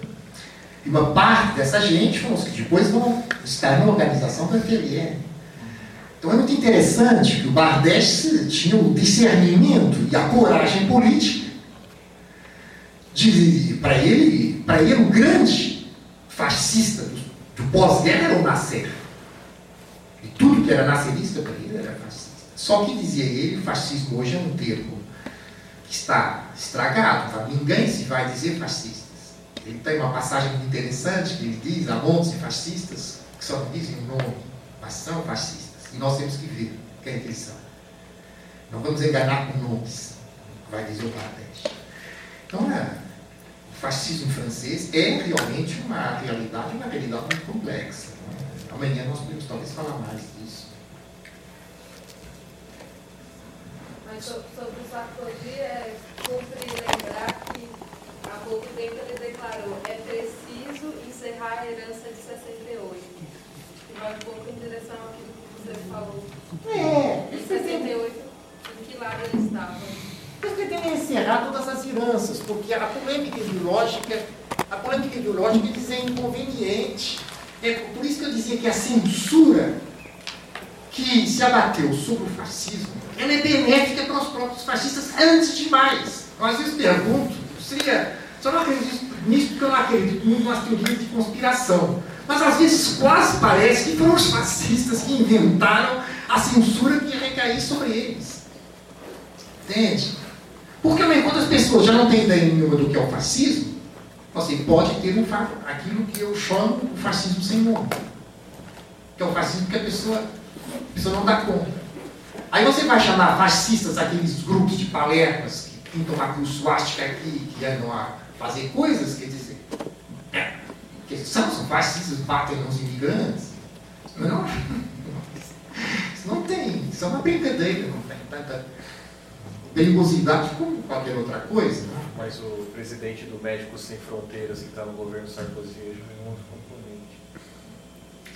presidente do Médicos Sem Fronteiras está no governo Sarkozy é, para mim, a capacidade de Sarkozy ter feito a grande lição que eu digo dos fascistas, ver as doutrinas, como é que ele diz, cegas e válidas, não é? Lá do inimigo.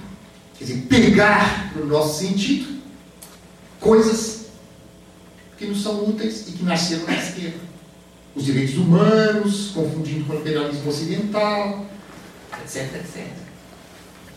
Isso é uma manobra política que um personagem de direita clássica não sabe fazer.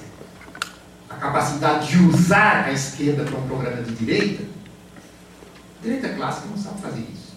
A esquerda clássica sabe. Isso seria um hibridismo ideológico, hum? hibridismo ideológico, político? Ou... O fascismo é um hibridismo ideológico. Sim, agora o, essa prática do, do Sarkozy, por exemplo, soube utilizar muito bem. É, Mas todo fascismo, a meu ver, é hibridismo. Eu me lembro que há uns anos atrás, não sei quando, você talvez talvez estava lá, que aquele grupo lá do aquele seminário do Paulo Arantes, eles convidaram a ir lá. Faz quanto tempo? Faz uns dois anos. Dois anos. Dois anos? Um pouco mais, eu acho. Dois, é. Eu não me lembro de nada que lá disse, exceto uma coisa. É que eu vos disse. Se eu viesse aqui falar de marxismo, de liberalismo, social-democracia, eu podia falar só daquela corrente, que depois o resto era periférico, umas pequenas notas. O fascismo é impossível. O fascismo não é uma corrente. O fascismo é um cruzamento de correntes. Aí está. Não se pode falar. Se você quer falar de fascismo restringindo, foge, perde tudo. Por isso é que eu falei do livro do Fay. E por isso é que o faz aquele tipo de livro para as vanguardas totalitárias, para a extrema-direita alemã. É claro que o liberalismo, o conservadorismo tem influências, mas quer dizer, essas influências são secundárias, enquanto que no, no fascismo, essas influências são as determinantes e as dominantes. E não se podem entender sem aquela permanente deslocação de dinamismo radicado na esquerda para um conservadorismo centrado na direita. Pensa na circulação de elites. O que é um operário revoltado que não tem espírito de classe? É um fascista. É isso o fascismo. Começa a ser isso. Ele é revoltado, ele é contra o patrão. Mas ele não tem espírito de classe. Ele não tem ideia de que ele vai homogêneo com o outro para mudar uma situação social. Ele quer subir. E diz: aquilo deve ser meu. Por que, que aqueles caras que não trabalharam têm aquilo quando eu que trabalho? Isso é ideologia do self-made man. Isso não é a base do fascismo. É a circulação das elites. Você não tem fascismo sem ter revolta. Mas tem que ser uma revolta sem limite de classe. A nação cólera. Porque senão você tem revolução. Mas se você tem nação em eu lanço as mãos à cabeça. Porque só não lanço porque esses grupos são insignificantes. Mas lanço para, suas, para o seu significado ideológico.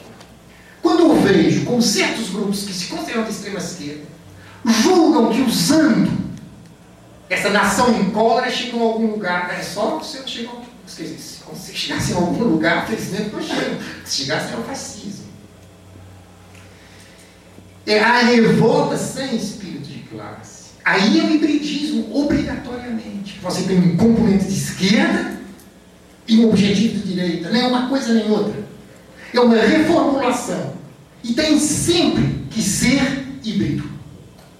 Fixem isto bem, aqueles que estiverem, quando eu falar do fascismo estética, porque isso vai ser básico do que eu vou dizer para o fascismo com estética. Eu agora posso adiantar que eu vou dizer que só a nível estético é que ele pode ser coerente. Porque em tudo o resto ele é paradoxal. Então vai tentar dar uma coerência de encenação a algo socialmente paradoxal. Um revolucionário ordeiro.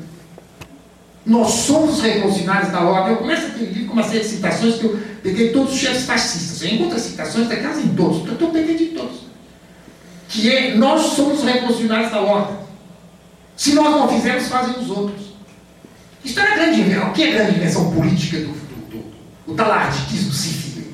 Que é a grande invenção política do, do fascismo. Você pega desordeiros, é a introdução dos gangsters na vida política. Você pega desordeiros e começa dando porrada por tudo que é lugar. E depois vocês ou me colocam no governo, eu seguro esses caras, ou me deixam na rua e esses caras continuam armando confusão. Até que certa altura as pessoas colocam esses caras no governo para eles segurarem aqueles. E aí ele segura, mais ou menos. Esta aqui é a técnica que o fascismo chegou ao poder em todos os países. E para isso ele teve que julgar sempre com esse. Então, é por isso que não posso, eu, na minha concepção, falar de fascismo como algo de bem quadrado. Todo o tempo eu estou falando de esquerdas, de liberalismo, de direitas. É, onde estariam os gestores?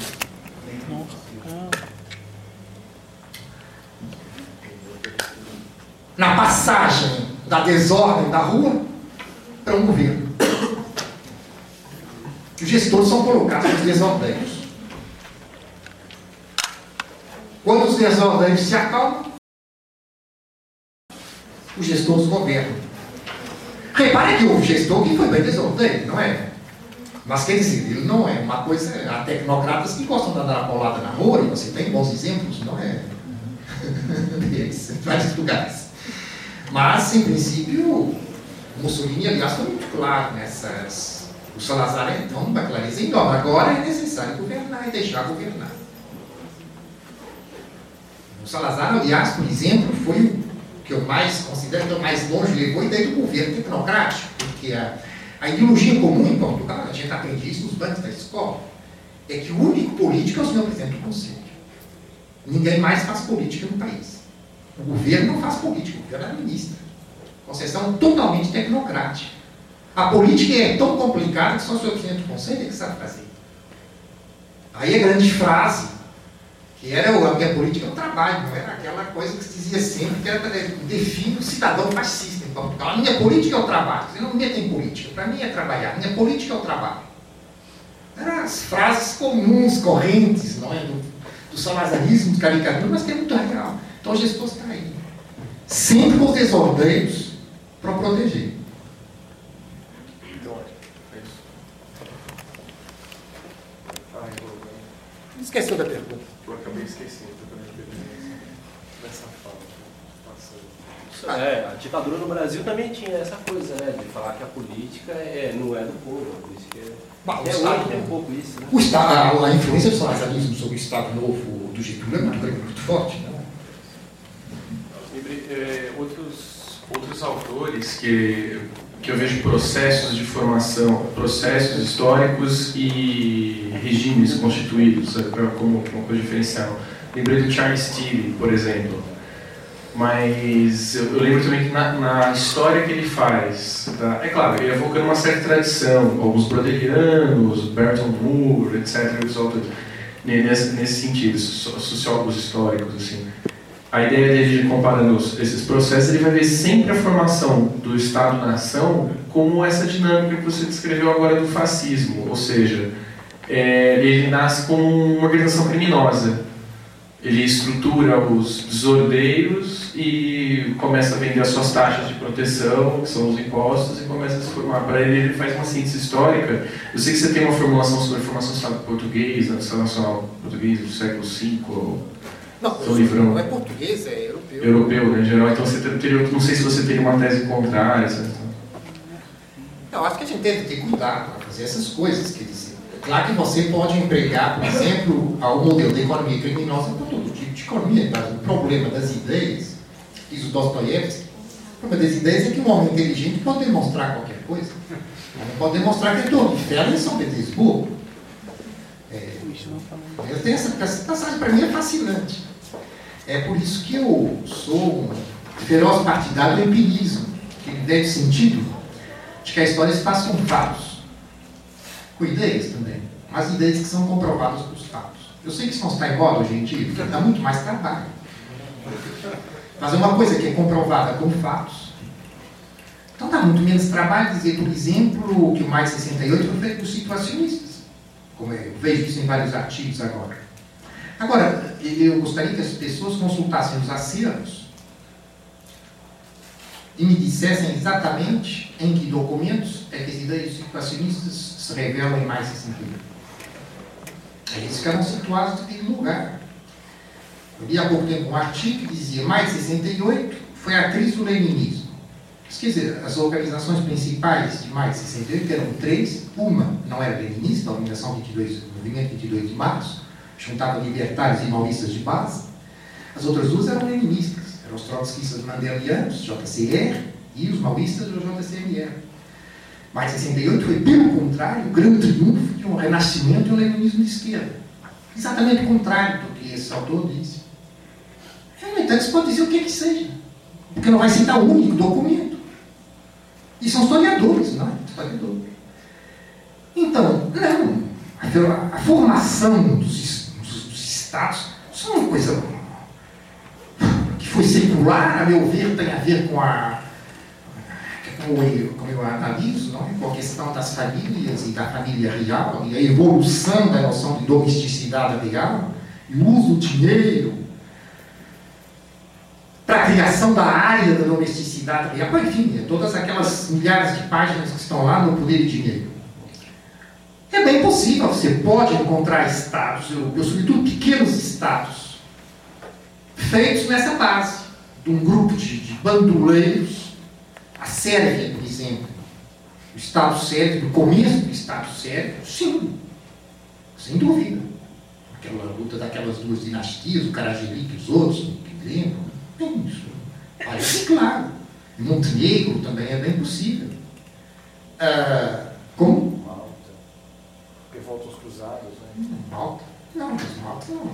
Isso é antigo, né? Antigo, mas os estados. Agora, você vai falar do estado tchecoslovaco, da Turquia como nação, do Egito, naquelas, nesse modelo, ah, então os conceitos perdem a validade. Se você, é a utilidade então de usar esse conceito? Então, então tudo é gangsterismo. Então deixa de ter interesse, porque se o conceito cobre tudo, deixa de ser operacional. Não, isso não estou de acordo, né? Estou de acordo. Nisso eu acho que é um fenômeno especificamente fascista. Amanhã não poderei alargar. Aqui amanhã não poderei, não, amanhã vou falar é precisamente o tema da manhã, não é? Eu vou tentar fazer um quadro de história comparada da definição fascista. Em que cabe, em que caberá essa história comparada. Claro que não vou, obviamente, analisar amanhã todos os regimes fascistas. Né? Tem tempo né, para isso, não é evidente. É, o fascismo ele colocou o proletário como ele criou, um, ele fez uma construção ideológica em cima do proletário como algo que luta, algo que é grosseiro, algo, algo que ataca. Esse foi o conceito que eles fizeram, que eles usaram para subir no poder, para arrebanhar. Como que o senhor vê hoje em dia o caso de que boa parte da esquerda coloca, faz uma construção ideológica sobre a classe média e uma sobre o trabalhador, que o trabalhador trabalha, que a classe média significa uma classe degenerada. Como que o senhor vê isso hoje em dia? O senhor enxerga isso?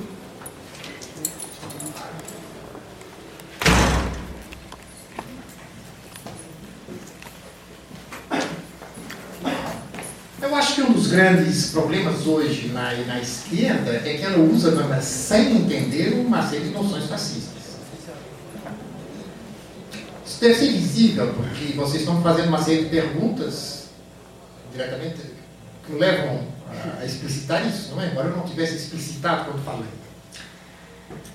Ah, uma delas é a noção da distinção entre capital produtivo e capital especulativo. É uma noção nascida na direita, na extrema direita, precisamente. Você tem os capitalistas simpáticos, os chefes de empresas, os que investem e tal, e depois tem os capitalistas antipáticos, os caras que estão lá nos mecanismos financeiros que ninguém entende, ganhando dinheiro. Isso pode ser biologizado. Esses que estão ganhando dinheiro são judeus. Ou pode não ser biologizado, são banqueiros.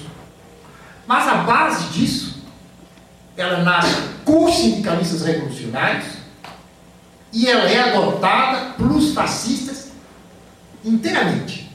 A diferença entre capital especulativo e capital produtivo. Nós apoiamos o capital produtivo e vamos nacionalizar o especulativo. Então eu vejo hoje aquilo que se pode chamar de teoria das crises comum, comum quer dizer de lugar comum, vigente na esquerda, extrema esquerda, ela tem isso como base. Ela não vai ter, não vai ter como, análise como base uma análise marxista da questão do crédito. Não, nenhum. É moralista, totalmente moralista. Quando você tem a introdução do moralismo na vida política, você tem fascismo. Porque você tem a passagem da, da classe socialmente definida e economicamente definida para morais. E, como eu disse, mais repito, essa censura enorme que houve sobre o fascismo só complica essas questões.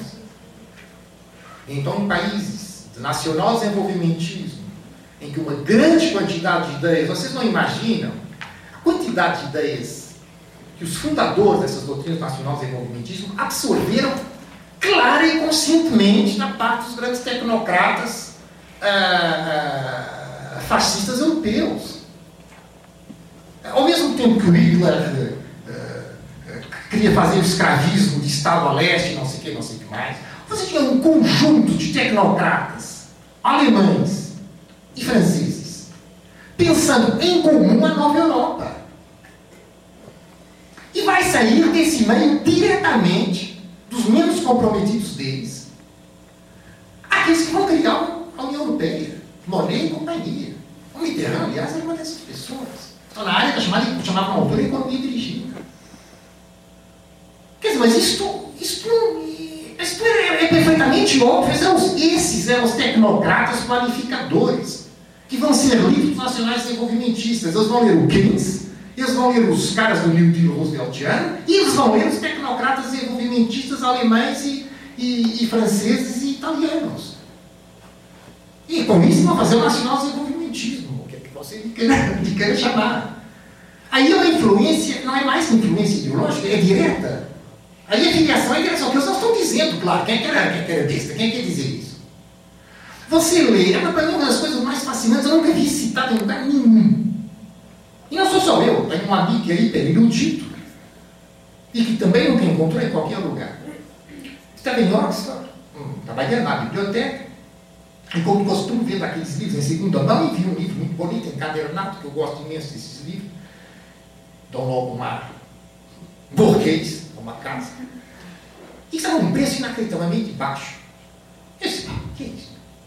Então, um livro das edições Oxford, da Clarendon, versões acadêmicas. Eram as memórias do Per Jacobson, que foi o, o homem, digamos, que fundou o tecnocrata, o primeiro tecnocrata do FMI, o primeiro alto tecnocrata do FMI, ele veio do Banco Internacional de Pagamentos, antes da, da guerra, o único organismo bancário internacional, antes da Segunda Guerra Mundial, e depois ele vai ser o alto tecnocrata do FMI. E esse homem era um escrevinhador impenitente, deixou um monte de caixas de sapato cheio de um diário, e a filha dele, que era economista também, era sueco, uma Bélia editou as partes que ela considerava interessantes. Sobre Yurimbi. Para mim me fascinou, tanto eu comprei isso, como disse, um preço inacreditável, que mostra que o livro foi muito pouco comprado. Eu nunca vi citado em lugar nenhum. Isso que eu vou dizer. A não ser por mim, não é? Em livros. Mas eu não conto para o cara que sou eu. Então, então, ele conta que durante a Segunda Guerra Mundial, no Banco Internacional de Pagamentos, os alemães, os ingleses, etc., continuavam presentes. Os representantes dos governos. Com ordem dos governos para cooperar harmoniosamente uns com os outros. E quando se faz os acordos de Bretton Woods e se discute a nova ordem econômica e financeira mundial, ele, Per Jacobson, vai à Alemanha por duas vezes para discutir com os seus altos dirigentes bancários alemães o papel da economia alemã vencida, porque já era depois estava ingrato eles sabiam que iam perder a guerra, não eram só os chefes, eles uma população, certamente. O papel da Alemanha na, no mundo reconstruído e o papel que ter no marco. E depois ele foi prevenido de que eu não entraria em perigo, porque os SS não estavam querendo que ele fosse lá. Ele então arranjou maneira que esses altos representantes iam a Genebra, porque ele estava em Genebra, não, em Basileia, e uh, eles continuavam as discussões em Basileia. Eu tenho relatórios para o governo norte-americano contando os resultados das suas discussões com os chefes da Reichsbank uh, uh, sobre a nova ordem mundial. Ao mesmo tempo, ele dialogava com o Alan Douglas, uh, o Alan Dulles, que era o chefe dos serviços secretos norte-americanos na Europa, que estava estacionado em Genebra, outra cidade suíça, e que depois vai ser o primeiro diretor da CIA, quando a CIA foi fundada, não é?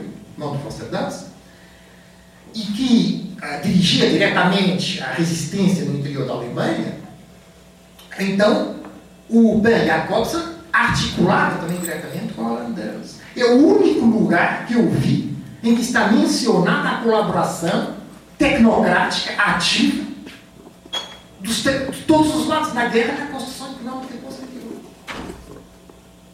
Isso desde 42. Isso é fascinante você estudar o papel da tecnocracia. Eu sei que quer dizer que eu fui a pessoa que comprou o livro. Não, não fui o único que comprou, nem o único que leu. Mas fui o único que achou interessante dar relevo a esse fato. Aparentemente as outras pessoas que leram acharam mais interessante ficar caladas. Entendeu? E o fato de eu ter escrito sobre isso também, aparentemente, não moveu ninguém. Também escrevi o encontro, tentativa de encontro do Gramsci com o Danúcio, o Gramsci antes ficou todo satisfeito. Ninguém ligou. Fez uma resenha. Aí é que disse mal por causa dessa coisa do Gramsci? Você não tinha amigo. Hã? É, falou que não tinha amigos, pois, é verdade. Se eu pertencesse a uma organização política, eu tinha mais cuidado com as coisas que dizia. Isso também me disseram. Não é verdade, faz parte da mesma resenha. Eu achei isso apreciar. É claro, se eu pertencesse a um partido, talvez dobrasse mais a língua. é verdade. Mas, que se diga isso publicamente, é curioso. Bem, mas estas, estas, estas teias, elas, elas eram. lá estavam estabelecidas. Eles preparavam todos o pós-guerra, entendeu? Não, esses estão espíritos frios, calmos, tranquilos. Tá bem, nós perdemos, vamos tentar, por mais possível, dessa situação a nosso favor. Essa é a função do tecnocrata. Como um general. Tá bom, perdemos a, a guerra, agora vamos ver. Se houver pergunta sobre o Japão, é, perde, mas cria condições para depois as coisas serem relativamente favoráveis. Então estudem, estudem os planificadores, estudem a economia dirigida. Amanhã a gente poderá falar disso, Marcel Deá e companhia, fortemente franceses.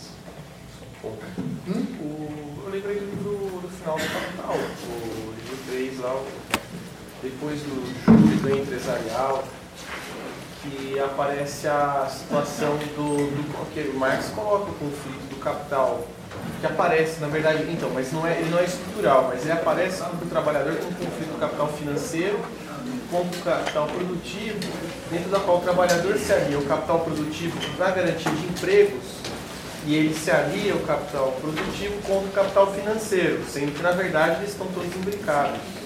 Mas eu lembrei dessa formulação É. do capital. É.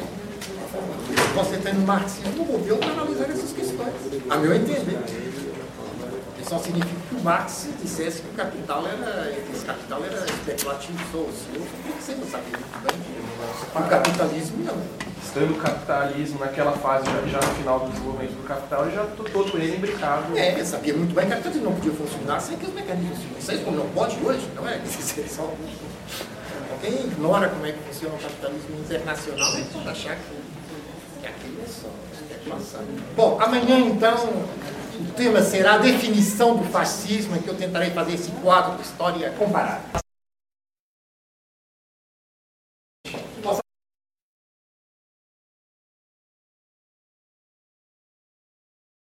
Foi decorar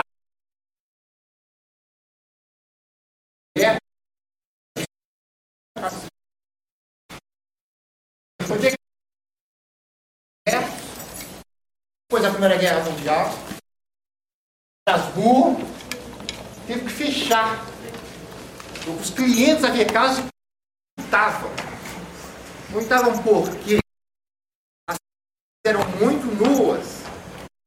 E a decoração era geométrica. As pessoas não tinham lugar para agarrar o olhar. Vocês frequentarem as casas de pessoas mais pobres, que são aquelas que estão mais ligadas à estética pré-funcionalista, vocês veem que não há espaços vazios. Tudo que é espaço vazio vai colocar alguma coisinha para preencher o espaço. Uma foto, o que quer que seja. Mas vocês já se habituaram, portanto. Mas foi uma revolução colossal. Ter uma parede sem ponto nenhum para sustentar o olhar. É a própria pessoa que teve que segurar o seu olhar. Tem um músico que hoje toda a gente ouve julgando que é uma coisa harmoniosa, melodiosa, que é o Chopin. E na época, aquilo que pode mais chocar os contemporâneos dele era esses silêncios no meio da música. É isso que o John Pett estava dizendo, o silêncio. Se eu fizesse uma palestra, se eu fizesse então a tal palestra, se eu fizesse, não, quando eu fizer, tal palestra de 50 minutos de silêncio, Aí o que é que eu faço? Eu ponho vocês em confronto com a vossa própria mente, tudo aquilo que vocês não queriam pensar, vocês, que vocês pensavam que não iam pensar saber eu falando, aí vocês têm que pensar mesmo. E esta coisa. Vou para segurar pouco.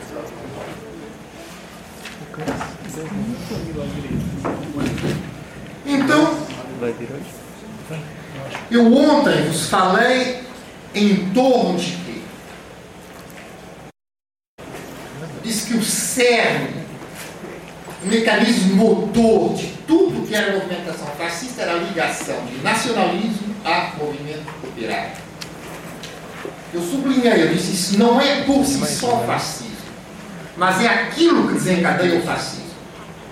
Eu vos disse também, nós vamos entrar de mergulho, vamos entrar direto no assunto. Hoje, a partir desse mergulho, eu vou construir um esquema. Vamos aqui no centro. A ligação do nacionalismo ao movimento operário. Eu vou tentar, vou fazer tal como ontem, tentar três blocos, para que possa ter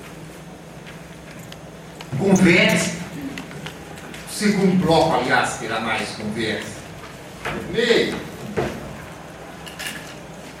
ah, se fala de funcionalismo, nada menos funcional. Ah, imagina se não fosse funcional. A partir dessa ligação, nacionalismo movimento operário. O que, que eu vos disse? O que é que, que o fascismo pega? O que é que ele toma do movimento operário? Eu vos disse o dinamismo, ou a transformação do operariado de uma classe social hum, num valor moral. Dinamismo, violência. Então a primeira coisa que nós vamos aqui falar será do partido fascista. Porque ele só pode ser entendido nessa perspectiva do dinamismo da violência. Eu não estou para bater nessa coisa todas as vezes que eu passar. Então, vocês afastem da vossa cabeça a ideia de partido que vocês têm hoje. Vocês estão na Primeira Guerra Mundial, logo saídos da Primeira Guerra Mundial. O que eram os partidos existentes nessa época? Você tinha dois tipos de partidos somente. Os partidos capitalistas, que eram federações de clientelas eleitorais, federações vagas. Se, colocam aqui no Brasil, são uma cidade interior, se tem as camada dominante, o que, é que você vai ter? Você tem um médico, um boticário, claro, dois fazendeiros, o juiz, e eles querem controlar a cidade. Eles se organizam para controlar a cidade. Quando há eleições, eles têm interesse em ter um apoio exterior, não é verdade? De um organismo nacional, estadual, que os vai uh, subsidiar. Então eles se vão ligar, quando há eleições, a esse organismo. Quando não há eleições, eles continuam dizendo que são do partido, por exemplo, conservador. E você tem um grupo oposto. O outro médico, obviamente oposto ao presidente, que é concorrente com ele. O outro boticário, normalmente não boticário, os boticários concordam, cada um igual ao seu médico. No outro partido havia um juiz, agora está o advogado. E tem dois fazendeiros, que obviamente têm conflitos de vizinhança e serventias com os outros. Que pertencem a que partido? Claro, se os outros pertencem ao conservador, porque eles vão pertencer ao liberal. A ideologia não tem nada a ver com isso.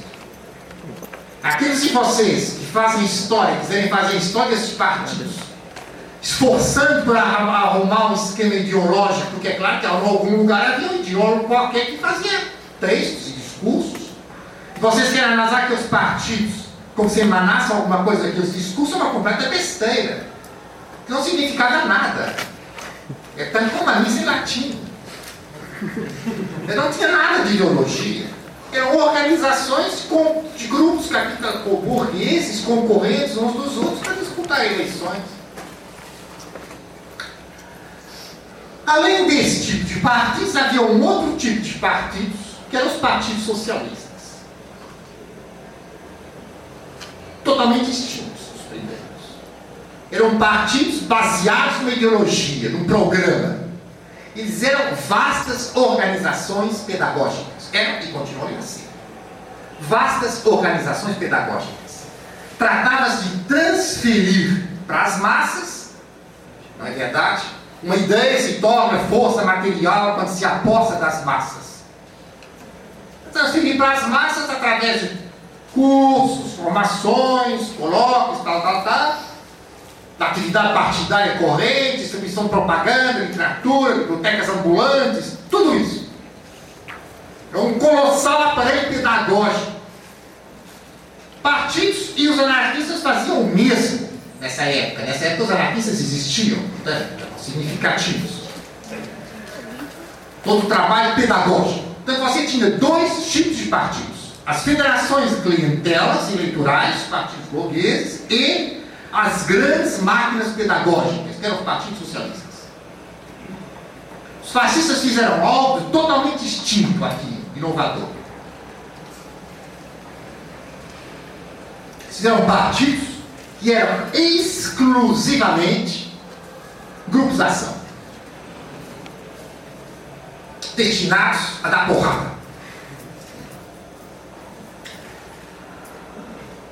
Vocês vão pensar, à primeira vista, que isto é o materialismo mais boçal. Exatamente o contrário. Os fascistas foram, continuam aliás sendo, aqueles que ainda existem, o partido político do idealismo puro. O objetivo do partido fascista era transferir o idealismo puro para os fatos. A ideia para os fatos. Este nome é-vos familiar? Pergunta-me.